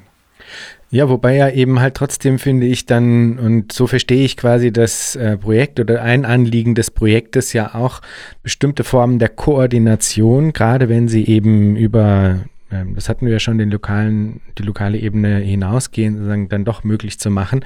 Und da kommen halt dann diese Fragen eben schon, schon wieder auf. Also ich glaube, zwei Dinge zu dem, was du jetzt gerade gesagt hast. Ich glaube, das, das erste wäre halt, es wird dann relevant, wenn es eben zu Formen der Priorisierung kommt. Also dann äh, ist sozusagen das eben nicht nur ein, ähm, nicht mehr nur oder es kommt, läuft zumindest Gefahr oder es stellt sich die Frage, wie damit umgehen, ähm, dass es nicht dann nur noch ein Indikator ist, der sozusagen als einer unter verschiedenen sozusagen eine mögliche äh, Ausrichtung ähm, vorschlägt und dann kann man gucken, hm, ob ja oder nein, sondern wenn sozusagen Formen der Priorisierung ähm, des Bedürfnisses damit verbunden sind, dann wird es eben schon irgendwie auf eine Art relevant, ob es da sozusagen eine eine Form von Maßeinheit gibt, welche das ist und ob sich alle darauf geeinigt haben. Und auch bei Fragen der Automatisierung. Also da waren wir auch schon mal an einem bestimmten Punkt äh, des Gesprächs. Ähm, wenn, wenn eben in die Software Formen der automatisierten Priorisierung von verschiedenen Möglichkeiten des Adressierens eines Bedürfnisses, ihr nennt das, glaube ich, eben Tätigkeitsmuster, wenn verschiedene Tätigkeitsmuster als Möglichkeit, wie ein Bedürfnis adressiert werden kann, nebeneinander existieren und die Software priorisiert eins vor dem anderen, dann stellt sich ja eben schon die Frage, wie wird sozusagen der Aufwand bemessen? auf Basis dessen diese Priorisierung durch die Software stattfindet. Und wenn dort wiederum unterschiedliche Instanzen verschiedene Einheiten für die Bemessung ihres Aufwandes haben, dann haben wir da eben wieder dieses Interoperabilitätsproblem. Also das sozusagen zur Frage der ähm, Universal Unit of Account und ob das egal ist oder nicht, äh, beziehungsweise also ob welche verwendet wird und ob sie eben nur als ein Hinweis dienen kann. Eins bei Priorisierung wäre quasi die Frage und zwei bei Frage der technischen Automatisierung. Aber ich glaube, da das sind jetzt zwei, zwei Sachen vermischt mit dieser ähm, erstens Bedürfnispriorisierung, wo wir, glaube ich, langsam drüber reden müssen, weil ja. es die eben als solche nicht mehr gibt. Ja. Ähm, und zweitens diese Tätigkeitsmuster, die markiert werden. Das eine ist ja der, dieser verteilte Planungsprozess, wo die Software diese verschiedenen Szenarien ihrem Aufwand nach sortiert und dann quasi die Tätigkeiten in einer bestimmten Reihenfolge äh, Personen im lokalen Umkreis nahelegt.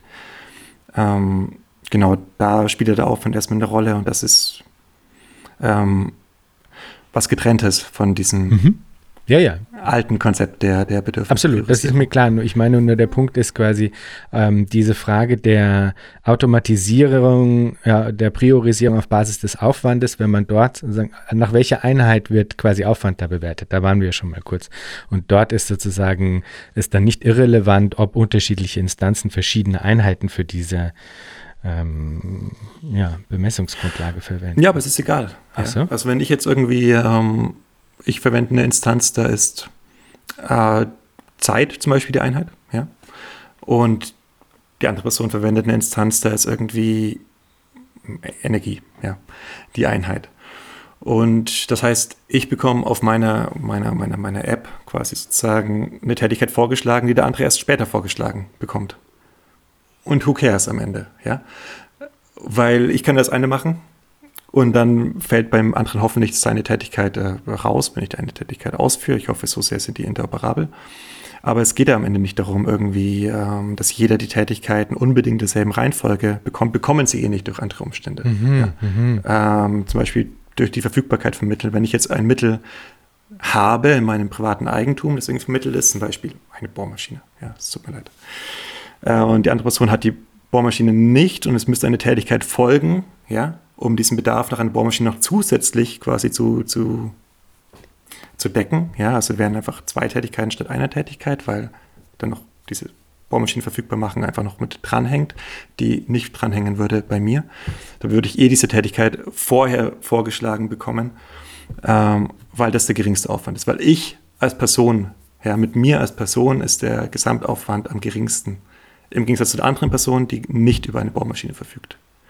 Also okay, ja. es ist nicht. Ähm mhm, nee, ich verstehe es jetzt. Ich glaube, das eh, das, das habe ich eigentlich, weil auf eine Art, die einfache Antwort wäre ja auch zu sagen, okay, im Tätigkeitsmuster kann ich sowohl einen Aufwand bemessen in Zeit als auch einen Aufwand bemessen in äh, Energie angeben. Ja, voll. Und äh, dann kann die Instanz sich aussuchen, welche, welche Kategorie für sie jetzt sozusagen die relevante ist. Ja, das ist ja, ja eigentlich dann äh, im Grunde die, die, die konkrete auf Antwort auf, auf das genau. im Grunde. Okay, also dann, das habe ich jetzt dann verstanden.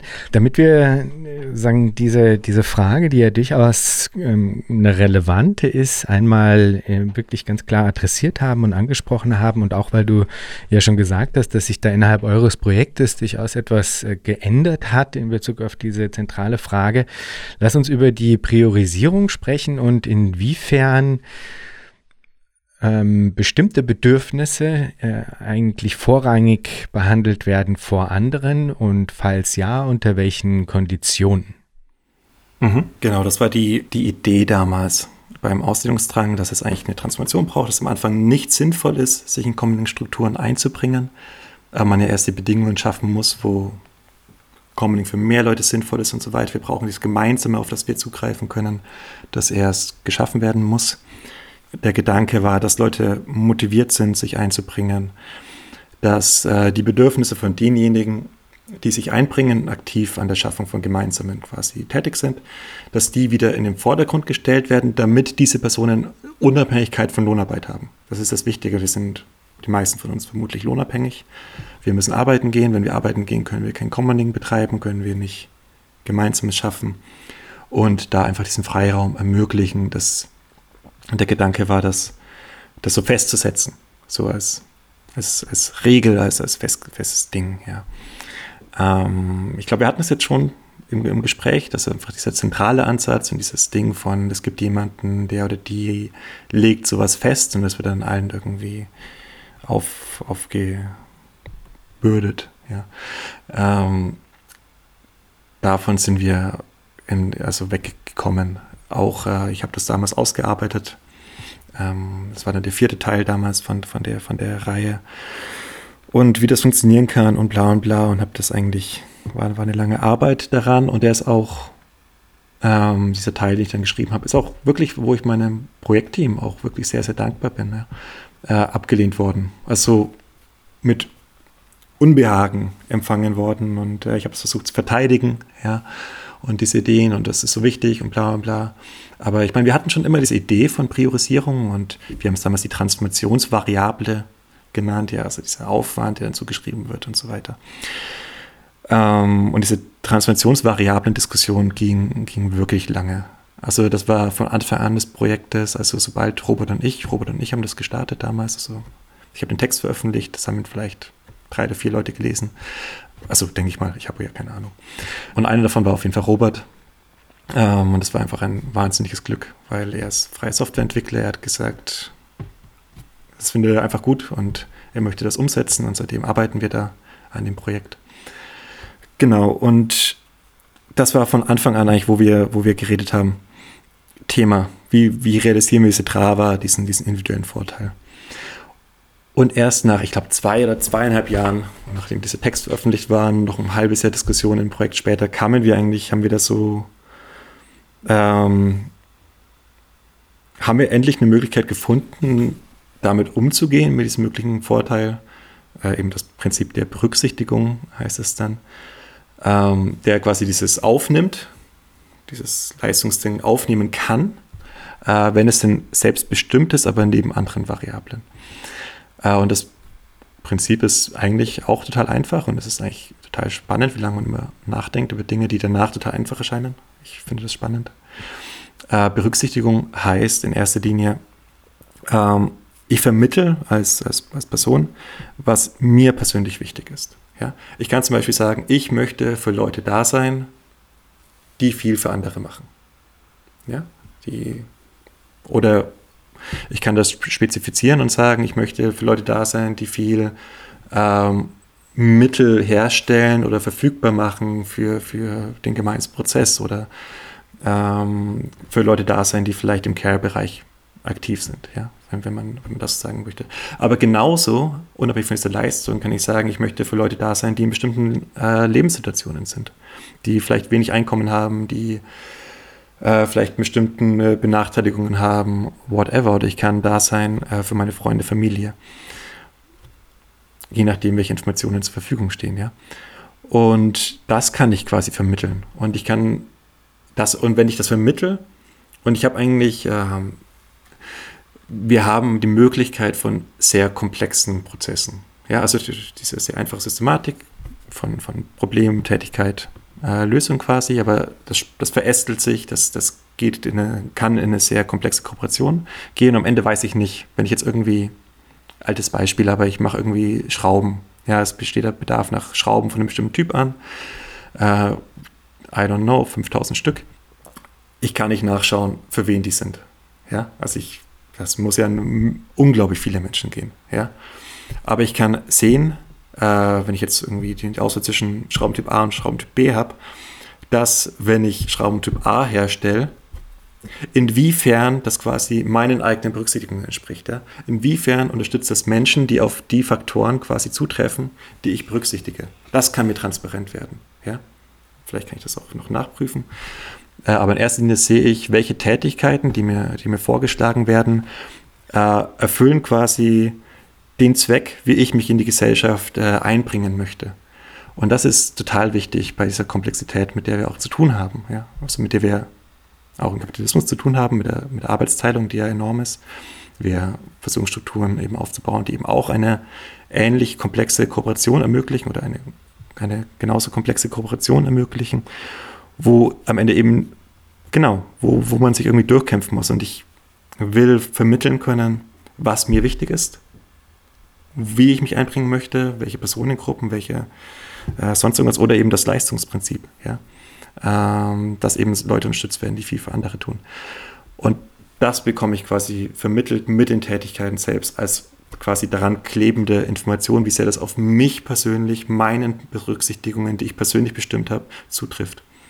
Und wenn wir sagen, ja, das wäre jetzt die, diese kritische Nachfrage vielleicht, ob, ähm, ob dieses Ding von wegen Commons müssen oder Gemeins muss, es, muss erst geschaffen werden, es braucht Leute, die tätig sind und wenn das jetzt eine von 100 verschiedenen Kategorien ist, geht es halt nicht, nicht irgendwie komplett darin unter. Ja. Und da muss man sagen, kann, kann sein. Und es geht um die Voreinstellungen von so einer App. Wer baut diese App? Legt die Person das zum Beispiel nahe? Ja, sagen, also wo ich das auch immer einstelle, äh, was mir wichtig ist, legt sie es nahe irgendwie, dass ich Vielleicht legt sie es als Voreinstellung nahe, legt sie es ähm, überhaupt nicht nahe, weil, weil die Entwickler sagen, so Debian-mäßig äh, Freiheit und dann kommt irgendwie, Entschuldigung, also vielleicht, ah, vielleicht keine guten Beispiele, aber so engere Distributionen wie Ubuntu, die sagen, wir geben eine klare Richtung vorher. Ähm, das sind Möglichkeiten, ja, und ähm, und Leute, die, die solche, die diese Werkzeuge benutzen und eben ähm, äh, als, als Anwendungen irgendwie herausbringen, können das nahelegen, können es nicht nahelegen. Leute, die es anwenden, können das mit einbeziehen, können es nicht einbeziehen. Aber das Wichtige ist, ist es den Leuten selbst. Ja, wir sind eine Peer-Ökonomie, wir sind auf Augenhöhe. Wir wollen nicht, wir wollen Strukturen, wo niemand von oben irgendwelche Entscheidungen trifft. Und wenn ich sage, ich schreibe jetzt diese Konzeption und das wird in den Vordergrund gerückt. Das ist massiv der Eingriff. Ja? Da, und das hat, ich glaube, zwei. Also einerseits äh, es, fühlt es sich nicht gut, nicht gut an, ja, aber auch zur Verbreitung ist es, äh, man kann sagen, okay, vielleicht, aber vielleicht funktioniert der Ansatz mit der Transformation nicht und so weiter, aber er funktioniert noch viel weniger, wenn das vorgegeben wird, weil es viel mehr abgelehnt wird. Ja? Weil ich, äh, weil ich glaube nicht, dass, äh, dass, dass viele Leute das wollen, dass ihnen so ihre Meinung von irgendwo vorgegeben wird, was sie jetzt irgendwie wichtig erachten und was nicht. Ja. Ich glaube, es verbreitet sich einfach vielleicht dieser Transformationsgedanke dahinter, ja, ist dann nicht so stark, vielleicht funktioniert das nicht, aber die Software oder die Anwendung kann einfach ein größeres Publikum erreichen, weil wir nicht irgendwie Entscheidungen treffen, die von Leuten einfach abgelehnt werden können. äh, und sie deswegen da einfach das, das prinzipiell ausschließen, diese Vermittlungsform. Genau, und Berücksichtigung kann alles eben, äh, diese Berücksichtigungsmethode. Ähm, es geht dann super hart um Verifizierung ja, von, von Lebensumständen, von, von Leistungen, ja. Wie, wie verifiziere ich irgendwie, ich kann das machen über Tätigkeitsmuster. Tätigkeitsmustern ist Aufwand, kann irgendwie als Zeit oder als Energie oder, oder whatever, äh, als Information gespeichert sein. Das kann ich quasi geltend machen, wie Zeit, die sich von Tätigkeitsmustern, ja, ich möchte mich danach richten. Ich kann mich auch danach richten, irgendwie, ähm, wenn jetzt jemand in, der, in irgendeiner Organisation drin ist, ja, irgendeiner, I don't know, ähm, keine Ahnung, Geflüchtetenhilfe oder sowas, ja. Und ich kann das verifizieren, dass ich da tätig bin. Und dann kann ich ähm, für Leute da sein, die in der Geflüchtetenhilfe tätig sind, ja. Und darauf, auf solche Leute abziehen. Auch das ist Leistung, die halt nicht über die Softwarestrukturen vermittelt wird, ja, diese Tätigkeitsmuster-Dinge. Aber ich kann es berücksichtigen, wenn es in einer Form verifiziert ist, ähm, die ich akzeptiere und die ich, an, an die, der ich vertraue, ja. Und genau, also das war, ich habe es vorher schon angerissen, das ist nochmal ein eigenes Komplexitätsthema, ja, diese Berücksichtigungsgeschichte, das ist äh, endlos. Aber die Möglichkeiten davon sind auch, auch, auch endlos und ich kann dann wirklich, also diesen Ideal in Gesellschaft zu gehen und das zu tun, was ich jetzt richtig empfinde und was, was mir wichtig ist. Ja, diesen Ideal komme ich einfach, kann ich damit sehr nahe kommen, auch in, innerhalb sehr komplexer, sehr komplexer Strukturen einfach, ja. Ähm, wenn es denn die technischen, äh, wenn die technischen Strukturen aufgebaut sind, ja, und die äh, Verifizierungsmodelle äh, und, und, und Arten und das, äh, ich bin gleich fertig, aber ich, äh, wenn, wenn es auch ähm, eben diese, diese, diese, den einzelnen Personen wird da auch eine Komplexität zugemutet, ja, an Einstellungen erstmal, ja, die noch schlimmer ist, als es jetzt gerade klingt. Ja. Ich kann Leute äh, berücksichtigen, die viel für andere da sind und Leute, die in der Geflüchtetenhilfe aktiv sind. Aber wie sehr ist es mir wichtig? Ja? Also was ist die Gewichtung davon? Ja? Was heißt irgendwie, was sind 20 Stunden im, im Kinderhort arbeiten gegen irgendwie 20 äh, Sterne auf gutefrage.de? Ja? Was ist da, wo ist da das Verhältnis zwischen denen? Ja? Das muss ich kalibrieren können oder es braucht halt Voreinstellungen, das ist einfach super notwendig. Äh, Voreinstellungen, die ich quasi auswählen kann, die diese Kalibrierung für mich ne-, vornehmen oder solche Gewichtungen. Es ist, äh, da sind wir in einer Datenkomplexität, die, ähm, ja, die, die, die erschlagend ist, aber ähm, wir nähern uns ähm, damit, glaube ich, auch diesen, diesen Ziel eben. Das zu tun, was ich für richtig halten und nicht nur irgendwie äh, hier irgendwie Sea-Watch irgendwie, wo ich sage, ich möchte das was mir wichtig ist, nicht die Wale retten, sondern auch ich kann Schrauben anfertigen und das erreicht dann den Zweck am Ende. Ja, so ist so eine kleine Tätigkeit, wo man nicht den Zusammenhang sieht, ja, aber er wird mir dadurch transparent über das Berücksichtigungsprinzip. Er kann mir dadurch transparent werden, wenn das funktioniert.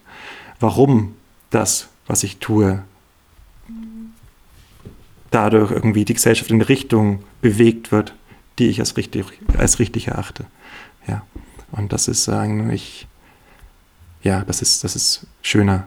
Das fühlt sich total gut an, finde ich, im Gegensatz zu diesen Bedürfnispriorisierungen, mechanischen auferlegt und Leistungen über Tätigkeitsmuster und so weiter. Das, äh, das war Käse. Und ich bin meinem Team, also damals, also nicht, nicht meinem Team, das, das, das Global Comming System Team, in dem ich einfach aktiv bin, super dankbar auch, dass sie es einfach so auch abgelehnt haben und äh, dass diese Frage immer wieder neu aufgeworfen wurde mein erster Impuls war jetzt auch, dass ich das eigentlich total super finde, dass man eben ähm, die Entscheidung über die Frage, was für einen relevant ist, zu berücksichtigen, dass das sozusagen mir selbst überlassen wird. Das finde ich eigentlich eine ganz großartige Herangehensweise in Bezug auf diese Problemlage. Gleichzeitig kommt absolut mit dem, was du jetzt zuletzt gesagt hast, dann auf jeden Fall wieder ein riesengroßer Bulk an Fragen auf, weil ja dann auch damit zusammenhängt eine grundsätzliche Frage, die ich äh, einfach noch stellen muss. Ähm, nochmal exponentiell explodiert und erweitert wird, nämlich die Frage der Zuverlässigkeit. Also grundsätzlich ist es ja schon so, dass eigentlich man sich fragt, okay, wenn das jetzt alles auf offener Verfügung basiert und auf Freiwilligkeit, wie kann eine Zuverlässigkeit generiert werden? Wie kann ähm, ein Punkt erreicht werden, wo ich eben mich darauf verlassen kann, dass, äh, dass die Dinge dann da sind, wenn sie da sein müssen, gerade wenn über die Selbstzuordnung das ja mitunter auch zeitlich auseinandergezogen ist. Und dann ähm, einfach, wenn man jetzt sich fragt, okay, was ist, da muss eine Operation irgendwie gemacht werden, ähm, dafür braucht es äh, zu einem bestimmten Zeitpunkt, nämlich der Operation, alles, was es dafür nötig, alles, was dafür nötig ist. Und das muss dann da sein. Da kann nicht irgendwie drauf gewartet werden, bis irgendjemand sich müßig fühlt, das Skalpell herzustellen, sondern das braucht es dann schon. Ja? Ähm, also äh, diese Frage des äh, zeitlichen Auseinanderfallens ähm, äh, und der damit verbundenen Zuverlässigkeitsfrage ist auf jeden Fall mal eher so intuitiv sofort was, was sich stellt. Einfach schon banal, wenn man von radikalen radikaler Freiwilligkeit ausgeht. Und das wird jetzt dann eben nochmal, ähm, kriegt nochmal einen anderen Teil durch das, was du jetzt gerade eben gesagt hattest, nämlich sagen, diese Frage der Pluralität der Modi der Berücksichtigung, wenn man so will. Ja, wie, also ich habe jetzt sozusagen ein Bedürfnis, und jetzt gibt es aber 100.000 verschiedene ähm, Modi der Berücksichtigung. Und vielleicht falle ich in keine dieser, die jetzt aber gerade mein Bedürfnis, also das selektiert ja auf eine Art auch nochmal ganz stark vor, ähm, die Wahrscheinlichkeit, die Höhe der Wahrscheinlichkeit, mit der mein nicht nur mein Bedürfnis befriedigt wird, weil das quasi jemanden findet, der dieses Bedürfnis befriedigen will, sondern das muss dann noch jemand sein, der in der Berücksichtigung ähm, sagen, dieselben Modalitäten angegeben hat, die auf mich dann zutreffen. Das heißt, beides muss zueinander fallen. Und das erhöht dann nochmal stärker die Instabilität in Bezug auf Zuverlässigkeit. Ja, also, ähm, weil dann einfach diese beiden Kategorien ja ähm, zutreffen müssen. Insofern äh, quasi riesengroßes Fragezeichen, wie zuverlässig ähm, ist das Ganze für mich individuell? Ich finde es total spannend, ähm, auch das beim, beim Nachdenken in den letzten, letzten dreieinhalb Jahren, sage ich jetzt mal, über diese Struktur und bla bla. Wir haben ja, also das ist insane, das war im, im Ausdehnungsdrang, habe ich mir das auch quasi überlegt, von wegen, wir haben dann dieses Bedürfnis und dann entstehen diese Prozesse wo Mittel hergestellt werden, das kann sich wieder teilen. Wenn irgendwie drei Dinge fehlen, dann teilt sich es wieder auf und ähm, und das ist eine wahnsinnige Zeit quasi, eine wahnsinnige Zeitspanne, die sich quasi auftut, bis eben dieses Bedürfnis befriedigt wird. Und das stimmt. In, ähm, je nachdem einfach, was wie die Bedingungen sind, ja, für Prozesse des Commonings, was, was lokal verfügbar ist. Es mildert sich, je besser, also je, je mehr die Gesellschaft auf Gemeinsamen beruht, je, je mehr Gemeinsames es gibt, auf das zugegriffen kann, desto mehr mildert es sich, weil viele Dinge schon vorhanden sind. Ja. Gerade eben ist es ja auch immer so zu denken, von wegen, wir müssen jetzt irgendwas neu produzieren oder neu kaufen und so weiter, weil, I don't know, weil ich das nicht habe. Ja in einer gemeinsam begründeten Gesellschaft geht es ja nicht darum, was, was ich habe, sondern was ist, ähm, was ist für den gemeinsamen Gebrauch äh, verfügbar? Was ist denn schon da? Wir müssen nicht alles neu herstellen. Wir haben ein riesiges, ähm, also je nachdem, ja, je nachdem, was wo man halt gerade ist. Aber wir haben einen Pool an Dingen, die kann ich quasi für bestimmte Zwecke verwenden. Und es gibt einen, äh, einen und ich kann auf dieses Gemeinsame ja auch zugreifen, wenn niemand für mich tätig ist. Das heißt, äh, ich vermittle ein Bedürfnis nach irgendwas. Ähm, niemand nimmt sich quasi dieser, dieser, dieser Tätigkeit an, die in diese, die diese Richtung meines Bedürfnisses geht. Aber vielleicht gibt es ja trotzdem ähm, das Ding, das für mich gemacht werden sollte. Vielleicht gibt es das an anderer Stelle.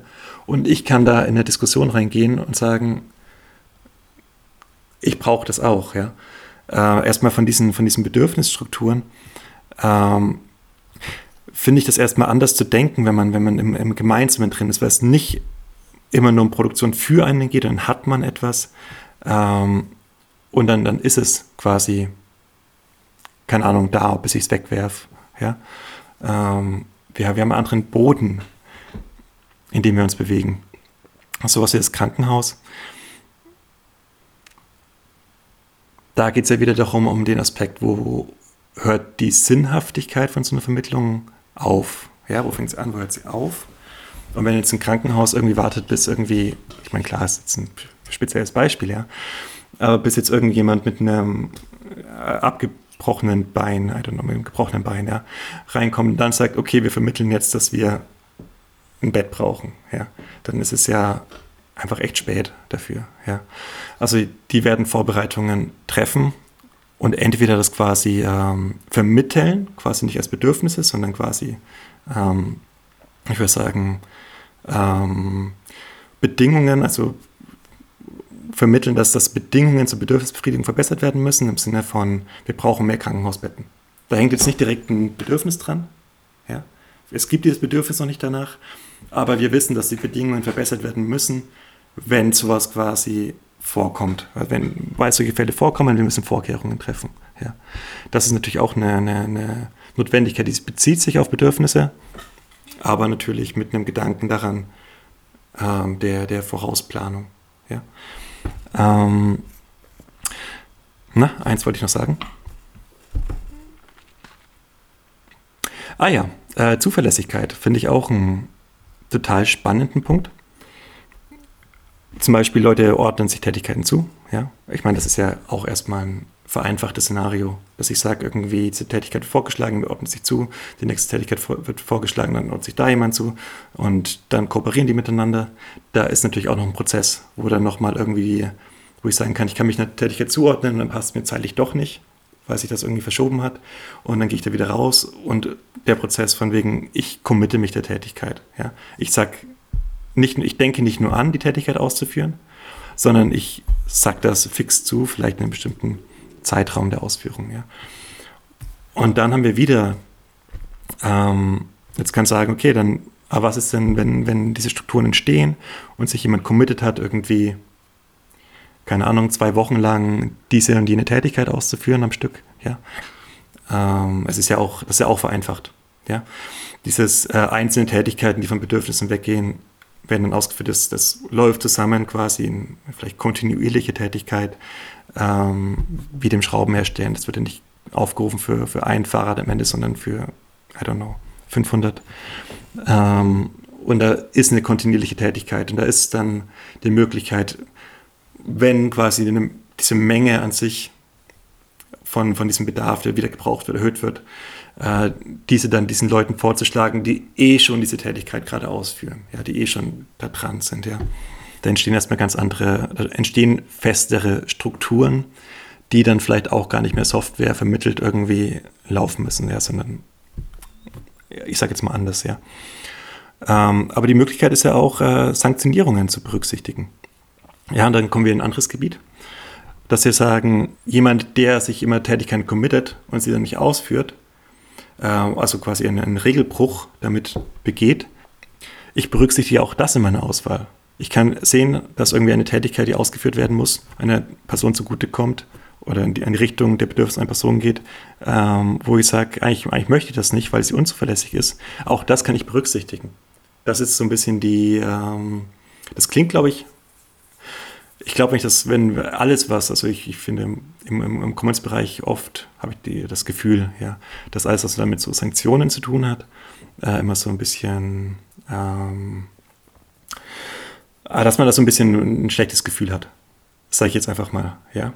Äh, für Ostraum waren Sanktionen super wichtig, ja, also es ist sein Prinzip, dass es abgestufte Sanktionen geben muss, damit es funktioniert. Ähm, ich finde das auch relevant, über Sanktionen zu reden. Und da sind wir in dem Bereich, okay, wo, wo ist dann quasi der selbstbestimmte Teil? Ja, niemand will irgendwie so eine Information an sich kleben haben, dass man irgendwie äh, Regeln verletzt hat. Man braucht so einen Prozess, wo man sich quasi ähm, erstmal quasi committet, dass wenn man Regeln bricht, die quasi irgendwie registriert werden und das eben auch auslesbar sein kann für andere. Das ist echt äh, ein spannendes Thema, mit dem, mit dem in, in, in, das man rein muss. Und dann kann ich quasi sagen, ähm, Zuverlässigkeit wird gefördert dadurch, dass ich weiß, dass ich auch sanktioniert werden kann, wenn ich quasi mich committe und dann einfach nicht, nicht antrete. Ja? Auch das ist wieder selbstbestimmt. Wenn jemand sagt, mir ist es egal, ja, wenn Leute irgendwie Regeln brechen, irgendwie, wenn sie sich was ausleihen, zum Beispiel Eigentum, das, wo sie dann irgendwie mitbenutzen können für andere Prozesse und das nicht mehr zurückbringen oder kaputt zurückbringen. Ähm, mir ist es egal, wenn Leute das machen, ja, ich, ich berücksichtige das nicht, das ist nicht relevant für mich, ja, dann, dann ist es nicht relevant für die, dann, äh, dann wird das auch nicht angezeigt. Aber wir brauchen auch Möglichkeiten, wie Sanktionen, Regelbrüche und so weiter wirken können innerhalb dieser selbstbestimmten, dieser selbstbestimmten Strukturen. Ja, dass, äh, dass auch Vertrauen da entstehen kann, wenn jemand sich eine Tätigkeit committed zuordnet, zusagt, äh, dass die Person das auch machen wird, wenn sie jetzt nicht irgendwie einen guten Grund hat, sage ich jetzt mal, und der irgendwie akzeptiert ist. Genau. Ich hatte ja, mein, meine letzte Frage hat ja darauf abgezielt, so, okay, aber dann kommt man in eine Situation, in der auf zum einen sich jemand finden muss, der mein Bedürfnis befriedigt, also dass da sozusagen eine Deckungsgleichheit irgendwie ähm, erlangt wird, ja, und dass dann zusätzlich aber noch eine Deckungsgleichheit erlangt werden muss in Bezug auf die Frage, ob ich jetzt eben sozusagen dieser ähm, Form von ähm, Berücksichtigung auch entspreche und dass diese beiden Dinge zusammengenommen es eben nochmal unwahrscheinlicher erscheinen lassen, dass das am Ende eine, eine wirkliche Deckungsgleichheit zwischen meines, meinem Bedürfnis auf der einen Seite und eben einer Bedürfnisbefriedigung auf der anderen Seite ähm, äh, erreicht wird. Daraufhin hattest du jetzt ähm, sagen, eh richtigerweise und nachvollziehbarerweise äh, darauf hingewiesen, dass sich das ja mildert, wenn denn dann die, der Boden, auf dem wir hier operieren, äh, eben mehr dem Commoning an sich, äh, mehr ähm, auf das Gemeinsame hin ausgerichtet ist. Und das stimmt natürlich, aber ein großes Fragezeichen ist ja verbunden mit der äh, Transformationsfrage, in der das eben noch nicht der Fall ist, ja.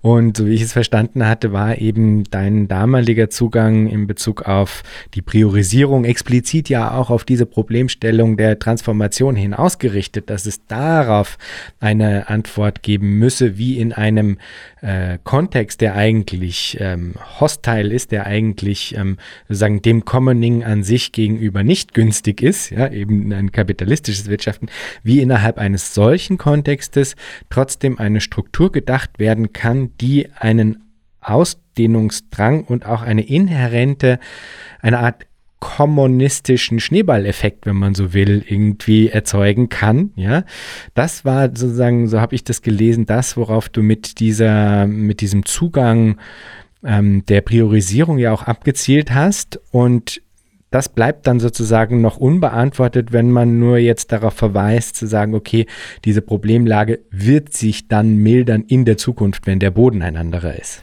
Das stimmt. Ich finde, ich habe die Frage eher vergessen, die Antwort darauf, als sie, genau.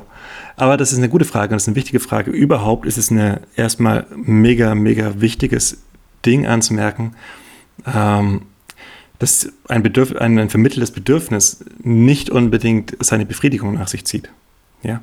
Also die Abhängigkeit in so einer ähm, in Bezug auf Gemeinsames, in Bezug auf Freiwilligkeit auch, ja, äh, ist ja enorm. Ich kann ja Bedürfnisse vermitteln und es gibt keinen Grund für irgendjemanden, erstmal natürlich, außer diese Berücksichtigungen und bla bla, ähm, dem nachzugehen. Das heißt, ich weiß nicht, ob sich da jemand einbringt. Ich weiß nicht, ob, ob es jemanden gibt, der, der das macht. Und es gibt äh, keine Möglichkeit, ähm, ja, des Zwangs irgendwie zu sagen, man muss das jetzt machen, weil alle Menschen haben ein Recht, ihre Bedürfnisse zu befriedigen. Ja, dass man sowas auf eine Gesellschaft, so ein Ding auferlegt, vielleicht so ein bisschen ein sozialistischer Gedanke, sagen, alle Menschen haben dieses, dieses Recht und deswegen müssen wir das erreichen, dass jeder Mensch die Bedürfnisse, die er vermittelt, auch befriedigt bekommt. Das gibt es nicht. Es ist erstmal, erstmal stehe ich damit ähm, da, mit meinem vermittelten Bedürfnis. Und ob da sich Leute finden oder nicht, das ist ähm, jetzt nicht zufällig. Es kommt auf, auf die Bedingungen drauf an und so weiter. Aber es kann auch einfach sein, dass sich dem niemand annimmt oder sehr spät, dann, wenn es mich eigentlich gar nicht mehr, gar nicht mehr interessiert. Ja? Und das gibt es, also ich Bedürfnis vermitteln zum Beispiel. Ich habe erstmal, muss es Leute geben, die diese Tätigkeiten ausführen können mit ihren Fähigkeiten, Qualifikationen, Interessen und so weiter, die zu deiner Bedürfnisbefriedigung führen. Das ist natürlich der eine Faktor. Die Leute muss es erstmal geben. Und die dich berücksichtigen, aber eher als Variable. Nicht irgendwie als ausschließendes Ding. Das heißt, ähm, Tätigkeiten werden nach persönlicher Relevanz markiert. Es wird vielleicht diese Tätigkeit, die zu deiner Bedürfnisbefriedigung ähm, abzielt, wird genauso vermittelt, sag ich jetzt mal. Ähm, aber es wird halt quasi dastehen, diese Tätigkeit ist nicht persönlich relevant für dich. Im Sinne deiner Berücksichtigungen, die du gemacht hast. Ja. Und dann kann ich trotzdem sagen, ich mach's. Oder ich sage, ich mach's nicht. Also ich kann sagen, ich mach's, einfach nur, weil ich zum Beispiel Lust auf die Tätigkeit habe. Ja? Äh, weil es ja trotzdem eine Tätigkeit ist, weil es trotzdem, wenn man es einfach nur aus diesen, diesen Egoismus-Gedanken äh, kommt, den ich, den ich okay finde, ähm, ich mach's, weil es ja trotzdem irgendwie Aufwand ist, das heißt, mehr Leute werden nicht berücksichtigen und so weiter, bla bla bla bla bla. Ich glaube nicht, dass es der einzige Grund ist, warum Leute Tätigkeiten ausführen. Also wirklich nicht. Aber auch das ist ein Aspekt davon. Äh, und dann mache ich das. Auch weil das einfach Leistung durch mich ist. Ähm, genau. Irrelevant, ob jetzt das auf meine Berücksichtigungskategorien zielt oder nicht. Also das du, man hat einfach zwei, zwei Ebenen da irgendwie, die die auch so machen. Es, es, es, äh, es braucht nicht nur diese Schnittmenge davon zwischen hier geringste, geringstmögliche Aufwand der Tätigkeit oder des, des Tätigkeitskomplexes des Szenarios und irgendwie Berücksichtigung. Es sind einfach, Berücksichtigung ist nochmal ein Layer, nochmal eine Information für die Person, die die Tätigkeit, der die Tätigkeit vorgeschlagen wird, inwiefern das quasi auf deren Dinge zutrifft. Aber es gibt ganz andere Gründe, warum sich die Person die Tätigkeit trotzdem annehmen kann prinzipiell. Mhm. Ja, das verstehe ich. Also das ist jetzt sozusagen das Positivbeispiel. du hast jetzt quasi das Szenario gewählt, an dem am Ende sich jemand, obwohl die Berücksichtigung eigentlich nicht den eigenen Kategorien entspricht, doch dafür entscheidet, die Tätigkeit auszuführen und das Bedürfnis zu befriedigen. Ich meine, die, das problematische, problematische Szenario ist ja, wenn das nicht passiert. also da sind wir wieder bei der Frage der Zuverlässigkeit beziehungsweise bei der Frage der Abhängigkeit, ja. Und das ist was, was ich halt, ähm, also ich habe neulich einen ein, Gespräch gehabt mit ähm, Tina Hauptner und Silke von Dijk zu ihrem Buch äh, Community Capitalism, äh, Community Kapitalismus.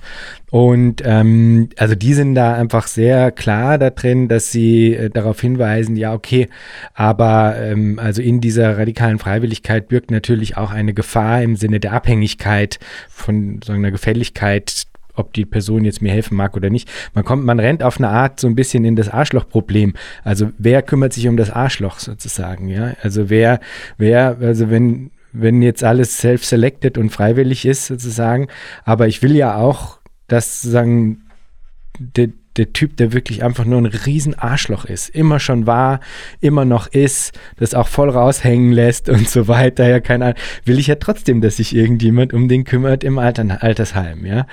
Und sozusagen, wer ist self-selected äh, für das Arschloch? Ja, das wird dann noch spannend. Kann ich mir vorstellen, dass es eh auch passiert, ja. Also, das ist ja auch irgendwie nochmal will gar nicht sagen, dass das nicht passiert oder sowas, aber ähm, es entstehen andere Abhängigkeiten in, in diesen Konstellationen der radikalen Freiwilligkeit, die durch so etwas wie ein anonymisiertes Sozialsystem, wie das eben ähm, äh, sagen wir, im klassischen Wohlfahrtsstaat jetzt der Fall ist, die dort sozusagen anders ähm, aufgehoben sind, ja, also wo das quasi, wo einfach gerade diese Form der Anonymisierung, ja, also diese, diese Kälte Seite quasi des, ähm, des, des anonymen Staates, wenn man so will, des Wohlfahrtssystems oder sowas, dann wiederum ein Plus darstellt, insofern als dass einfach pauschal alle berücksichtigt werden. Ob die jetzt irgendwie ähm, eben in meinen Augen sozusagen ein berechtigte, Berücks also berechtigte Be Bedürfnis haben oder nicht, es spielt keine Rolle. Oder ob die eben, was weiß ich, in, in sozialen Gefügen irgendwie äh, angesehen werden als Leute, die etwas geleistet haben oder was auch immer, spielt alles keine Rolle, sondern es soll sich sozusagen um alle gekümmert werden, ja. Und das ähm, sagen dieses Arschlochproblem quasi, ja, ähm, das kommt nochmal einfach anders auf in, in Strukturen der radikalen Freiwilligkeit und erzeugt halt andere Formen der Abhängigkeit, die auch ihre eigenen Problematiken halt dann mit sich bringen. Ne? Das war, das glaube ich, so ein bisschen die Schiene dann. Ja, voll. Ähm, genau, um nur um das nochmal irgendwie drauf einzugehen. Genau, du hast an sich wieder die Möglichkeit zu sagen, ich berücksichtige es, wenn Leute quasi existenzielle Hilfe brauchen. ja, wie im Altersheim zu sein. Und das nehme ich als einen Faktor mit rein. Ist wieder die, weißt du, da geht es wieder darum, mache ich es freiwillig oder nicht, das, das klärt die Frage nicht. Aber ich kann quasi das von meinem, das kann mir auch wichtig sein. Ja, als Mensch kann mir das wichtig sein. Es muss mir am Ende vielleicht als Mensch wichtig sein. Die Frage ist auch, in wieder zum, zum Ende der, der, Software-Geschichte, die Grenzen von diesen Software-Vermittlungsgeschichte.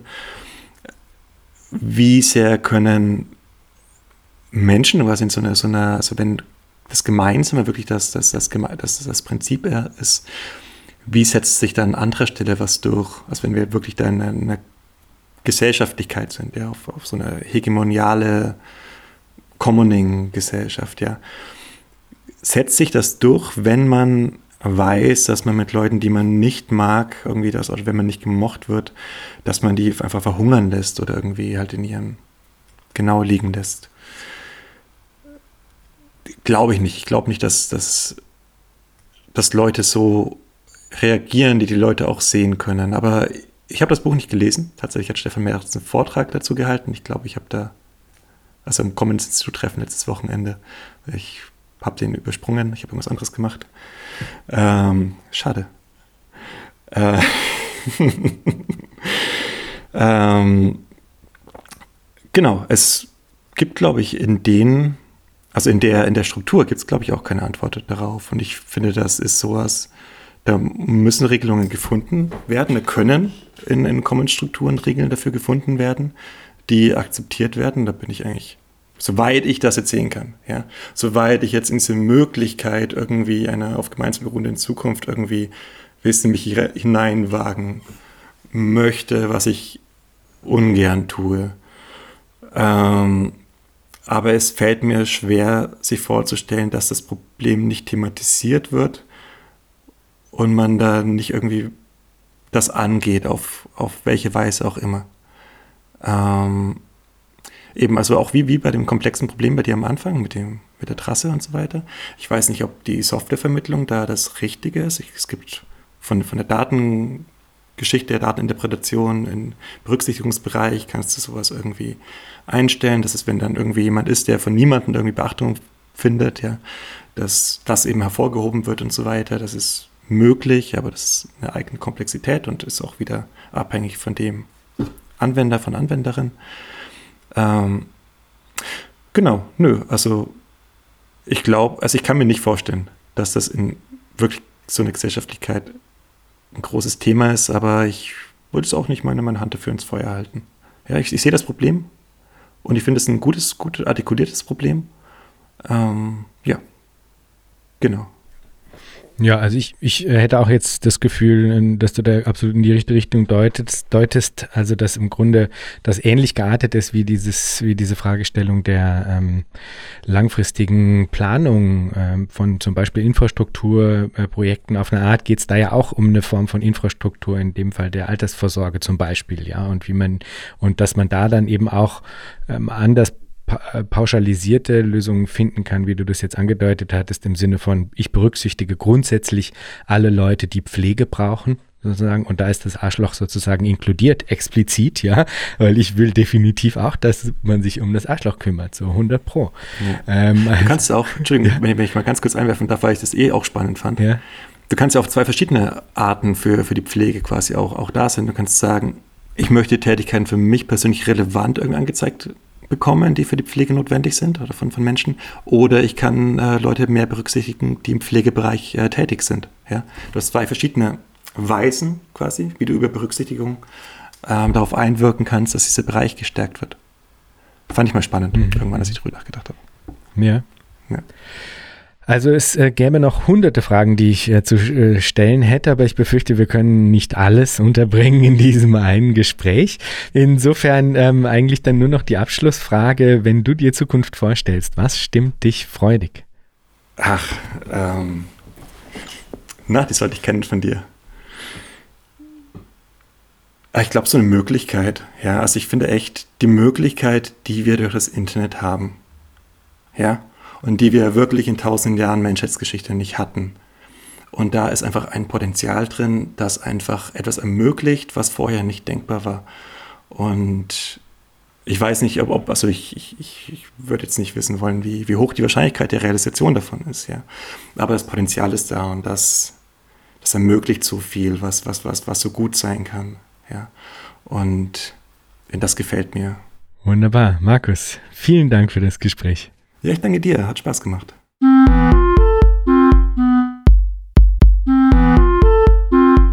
Das war Future Histories für heute. Vielen Dank fürs Zuhören. Shownotizen und vieles mehr findet ihr auf www.futurehistories.today.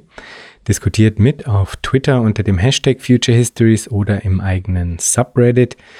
Ihr könnt Future Histories nicht nur auf allen großen Podcast-Plattformen hören und abonnieren, sondern auch auf YouTube, wo ihr neben den Episoden dann auch Kurzvideos zu Kernbegriffen einzelner Episoden findet. Schreibt mir gerne unter jan at futurehistories.today. Ich freue mich immer sehr über interessante Rückmeldungen und Hinweise. Wenn ihr Future Histories unterstützen wollt, dann könnt ihr das auf patreon.com-future histories oder auch via Spende auf unserer Homepage. Future Histories ist eine Produktion von Metalepsis, zu finden auf metalepsis.net. Bis zum nächsten Mal. Ich freue mich.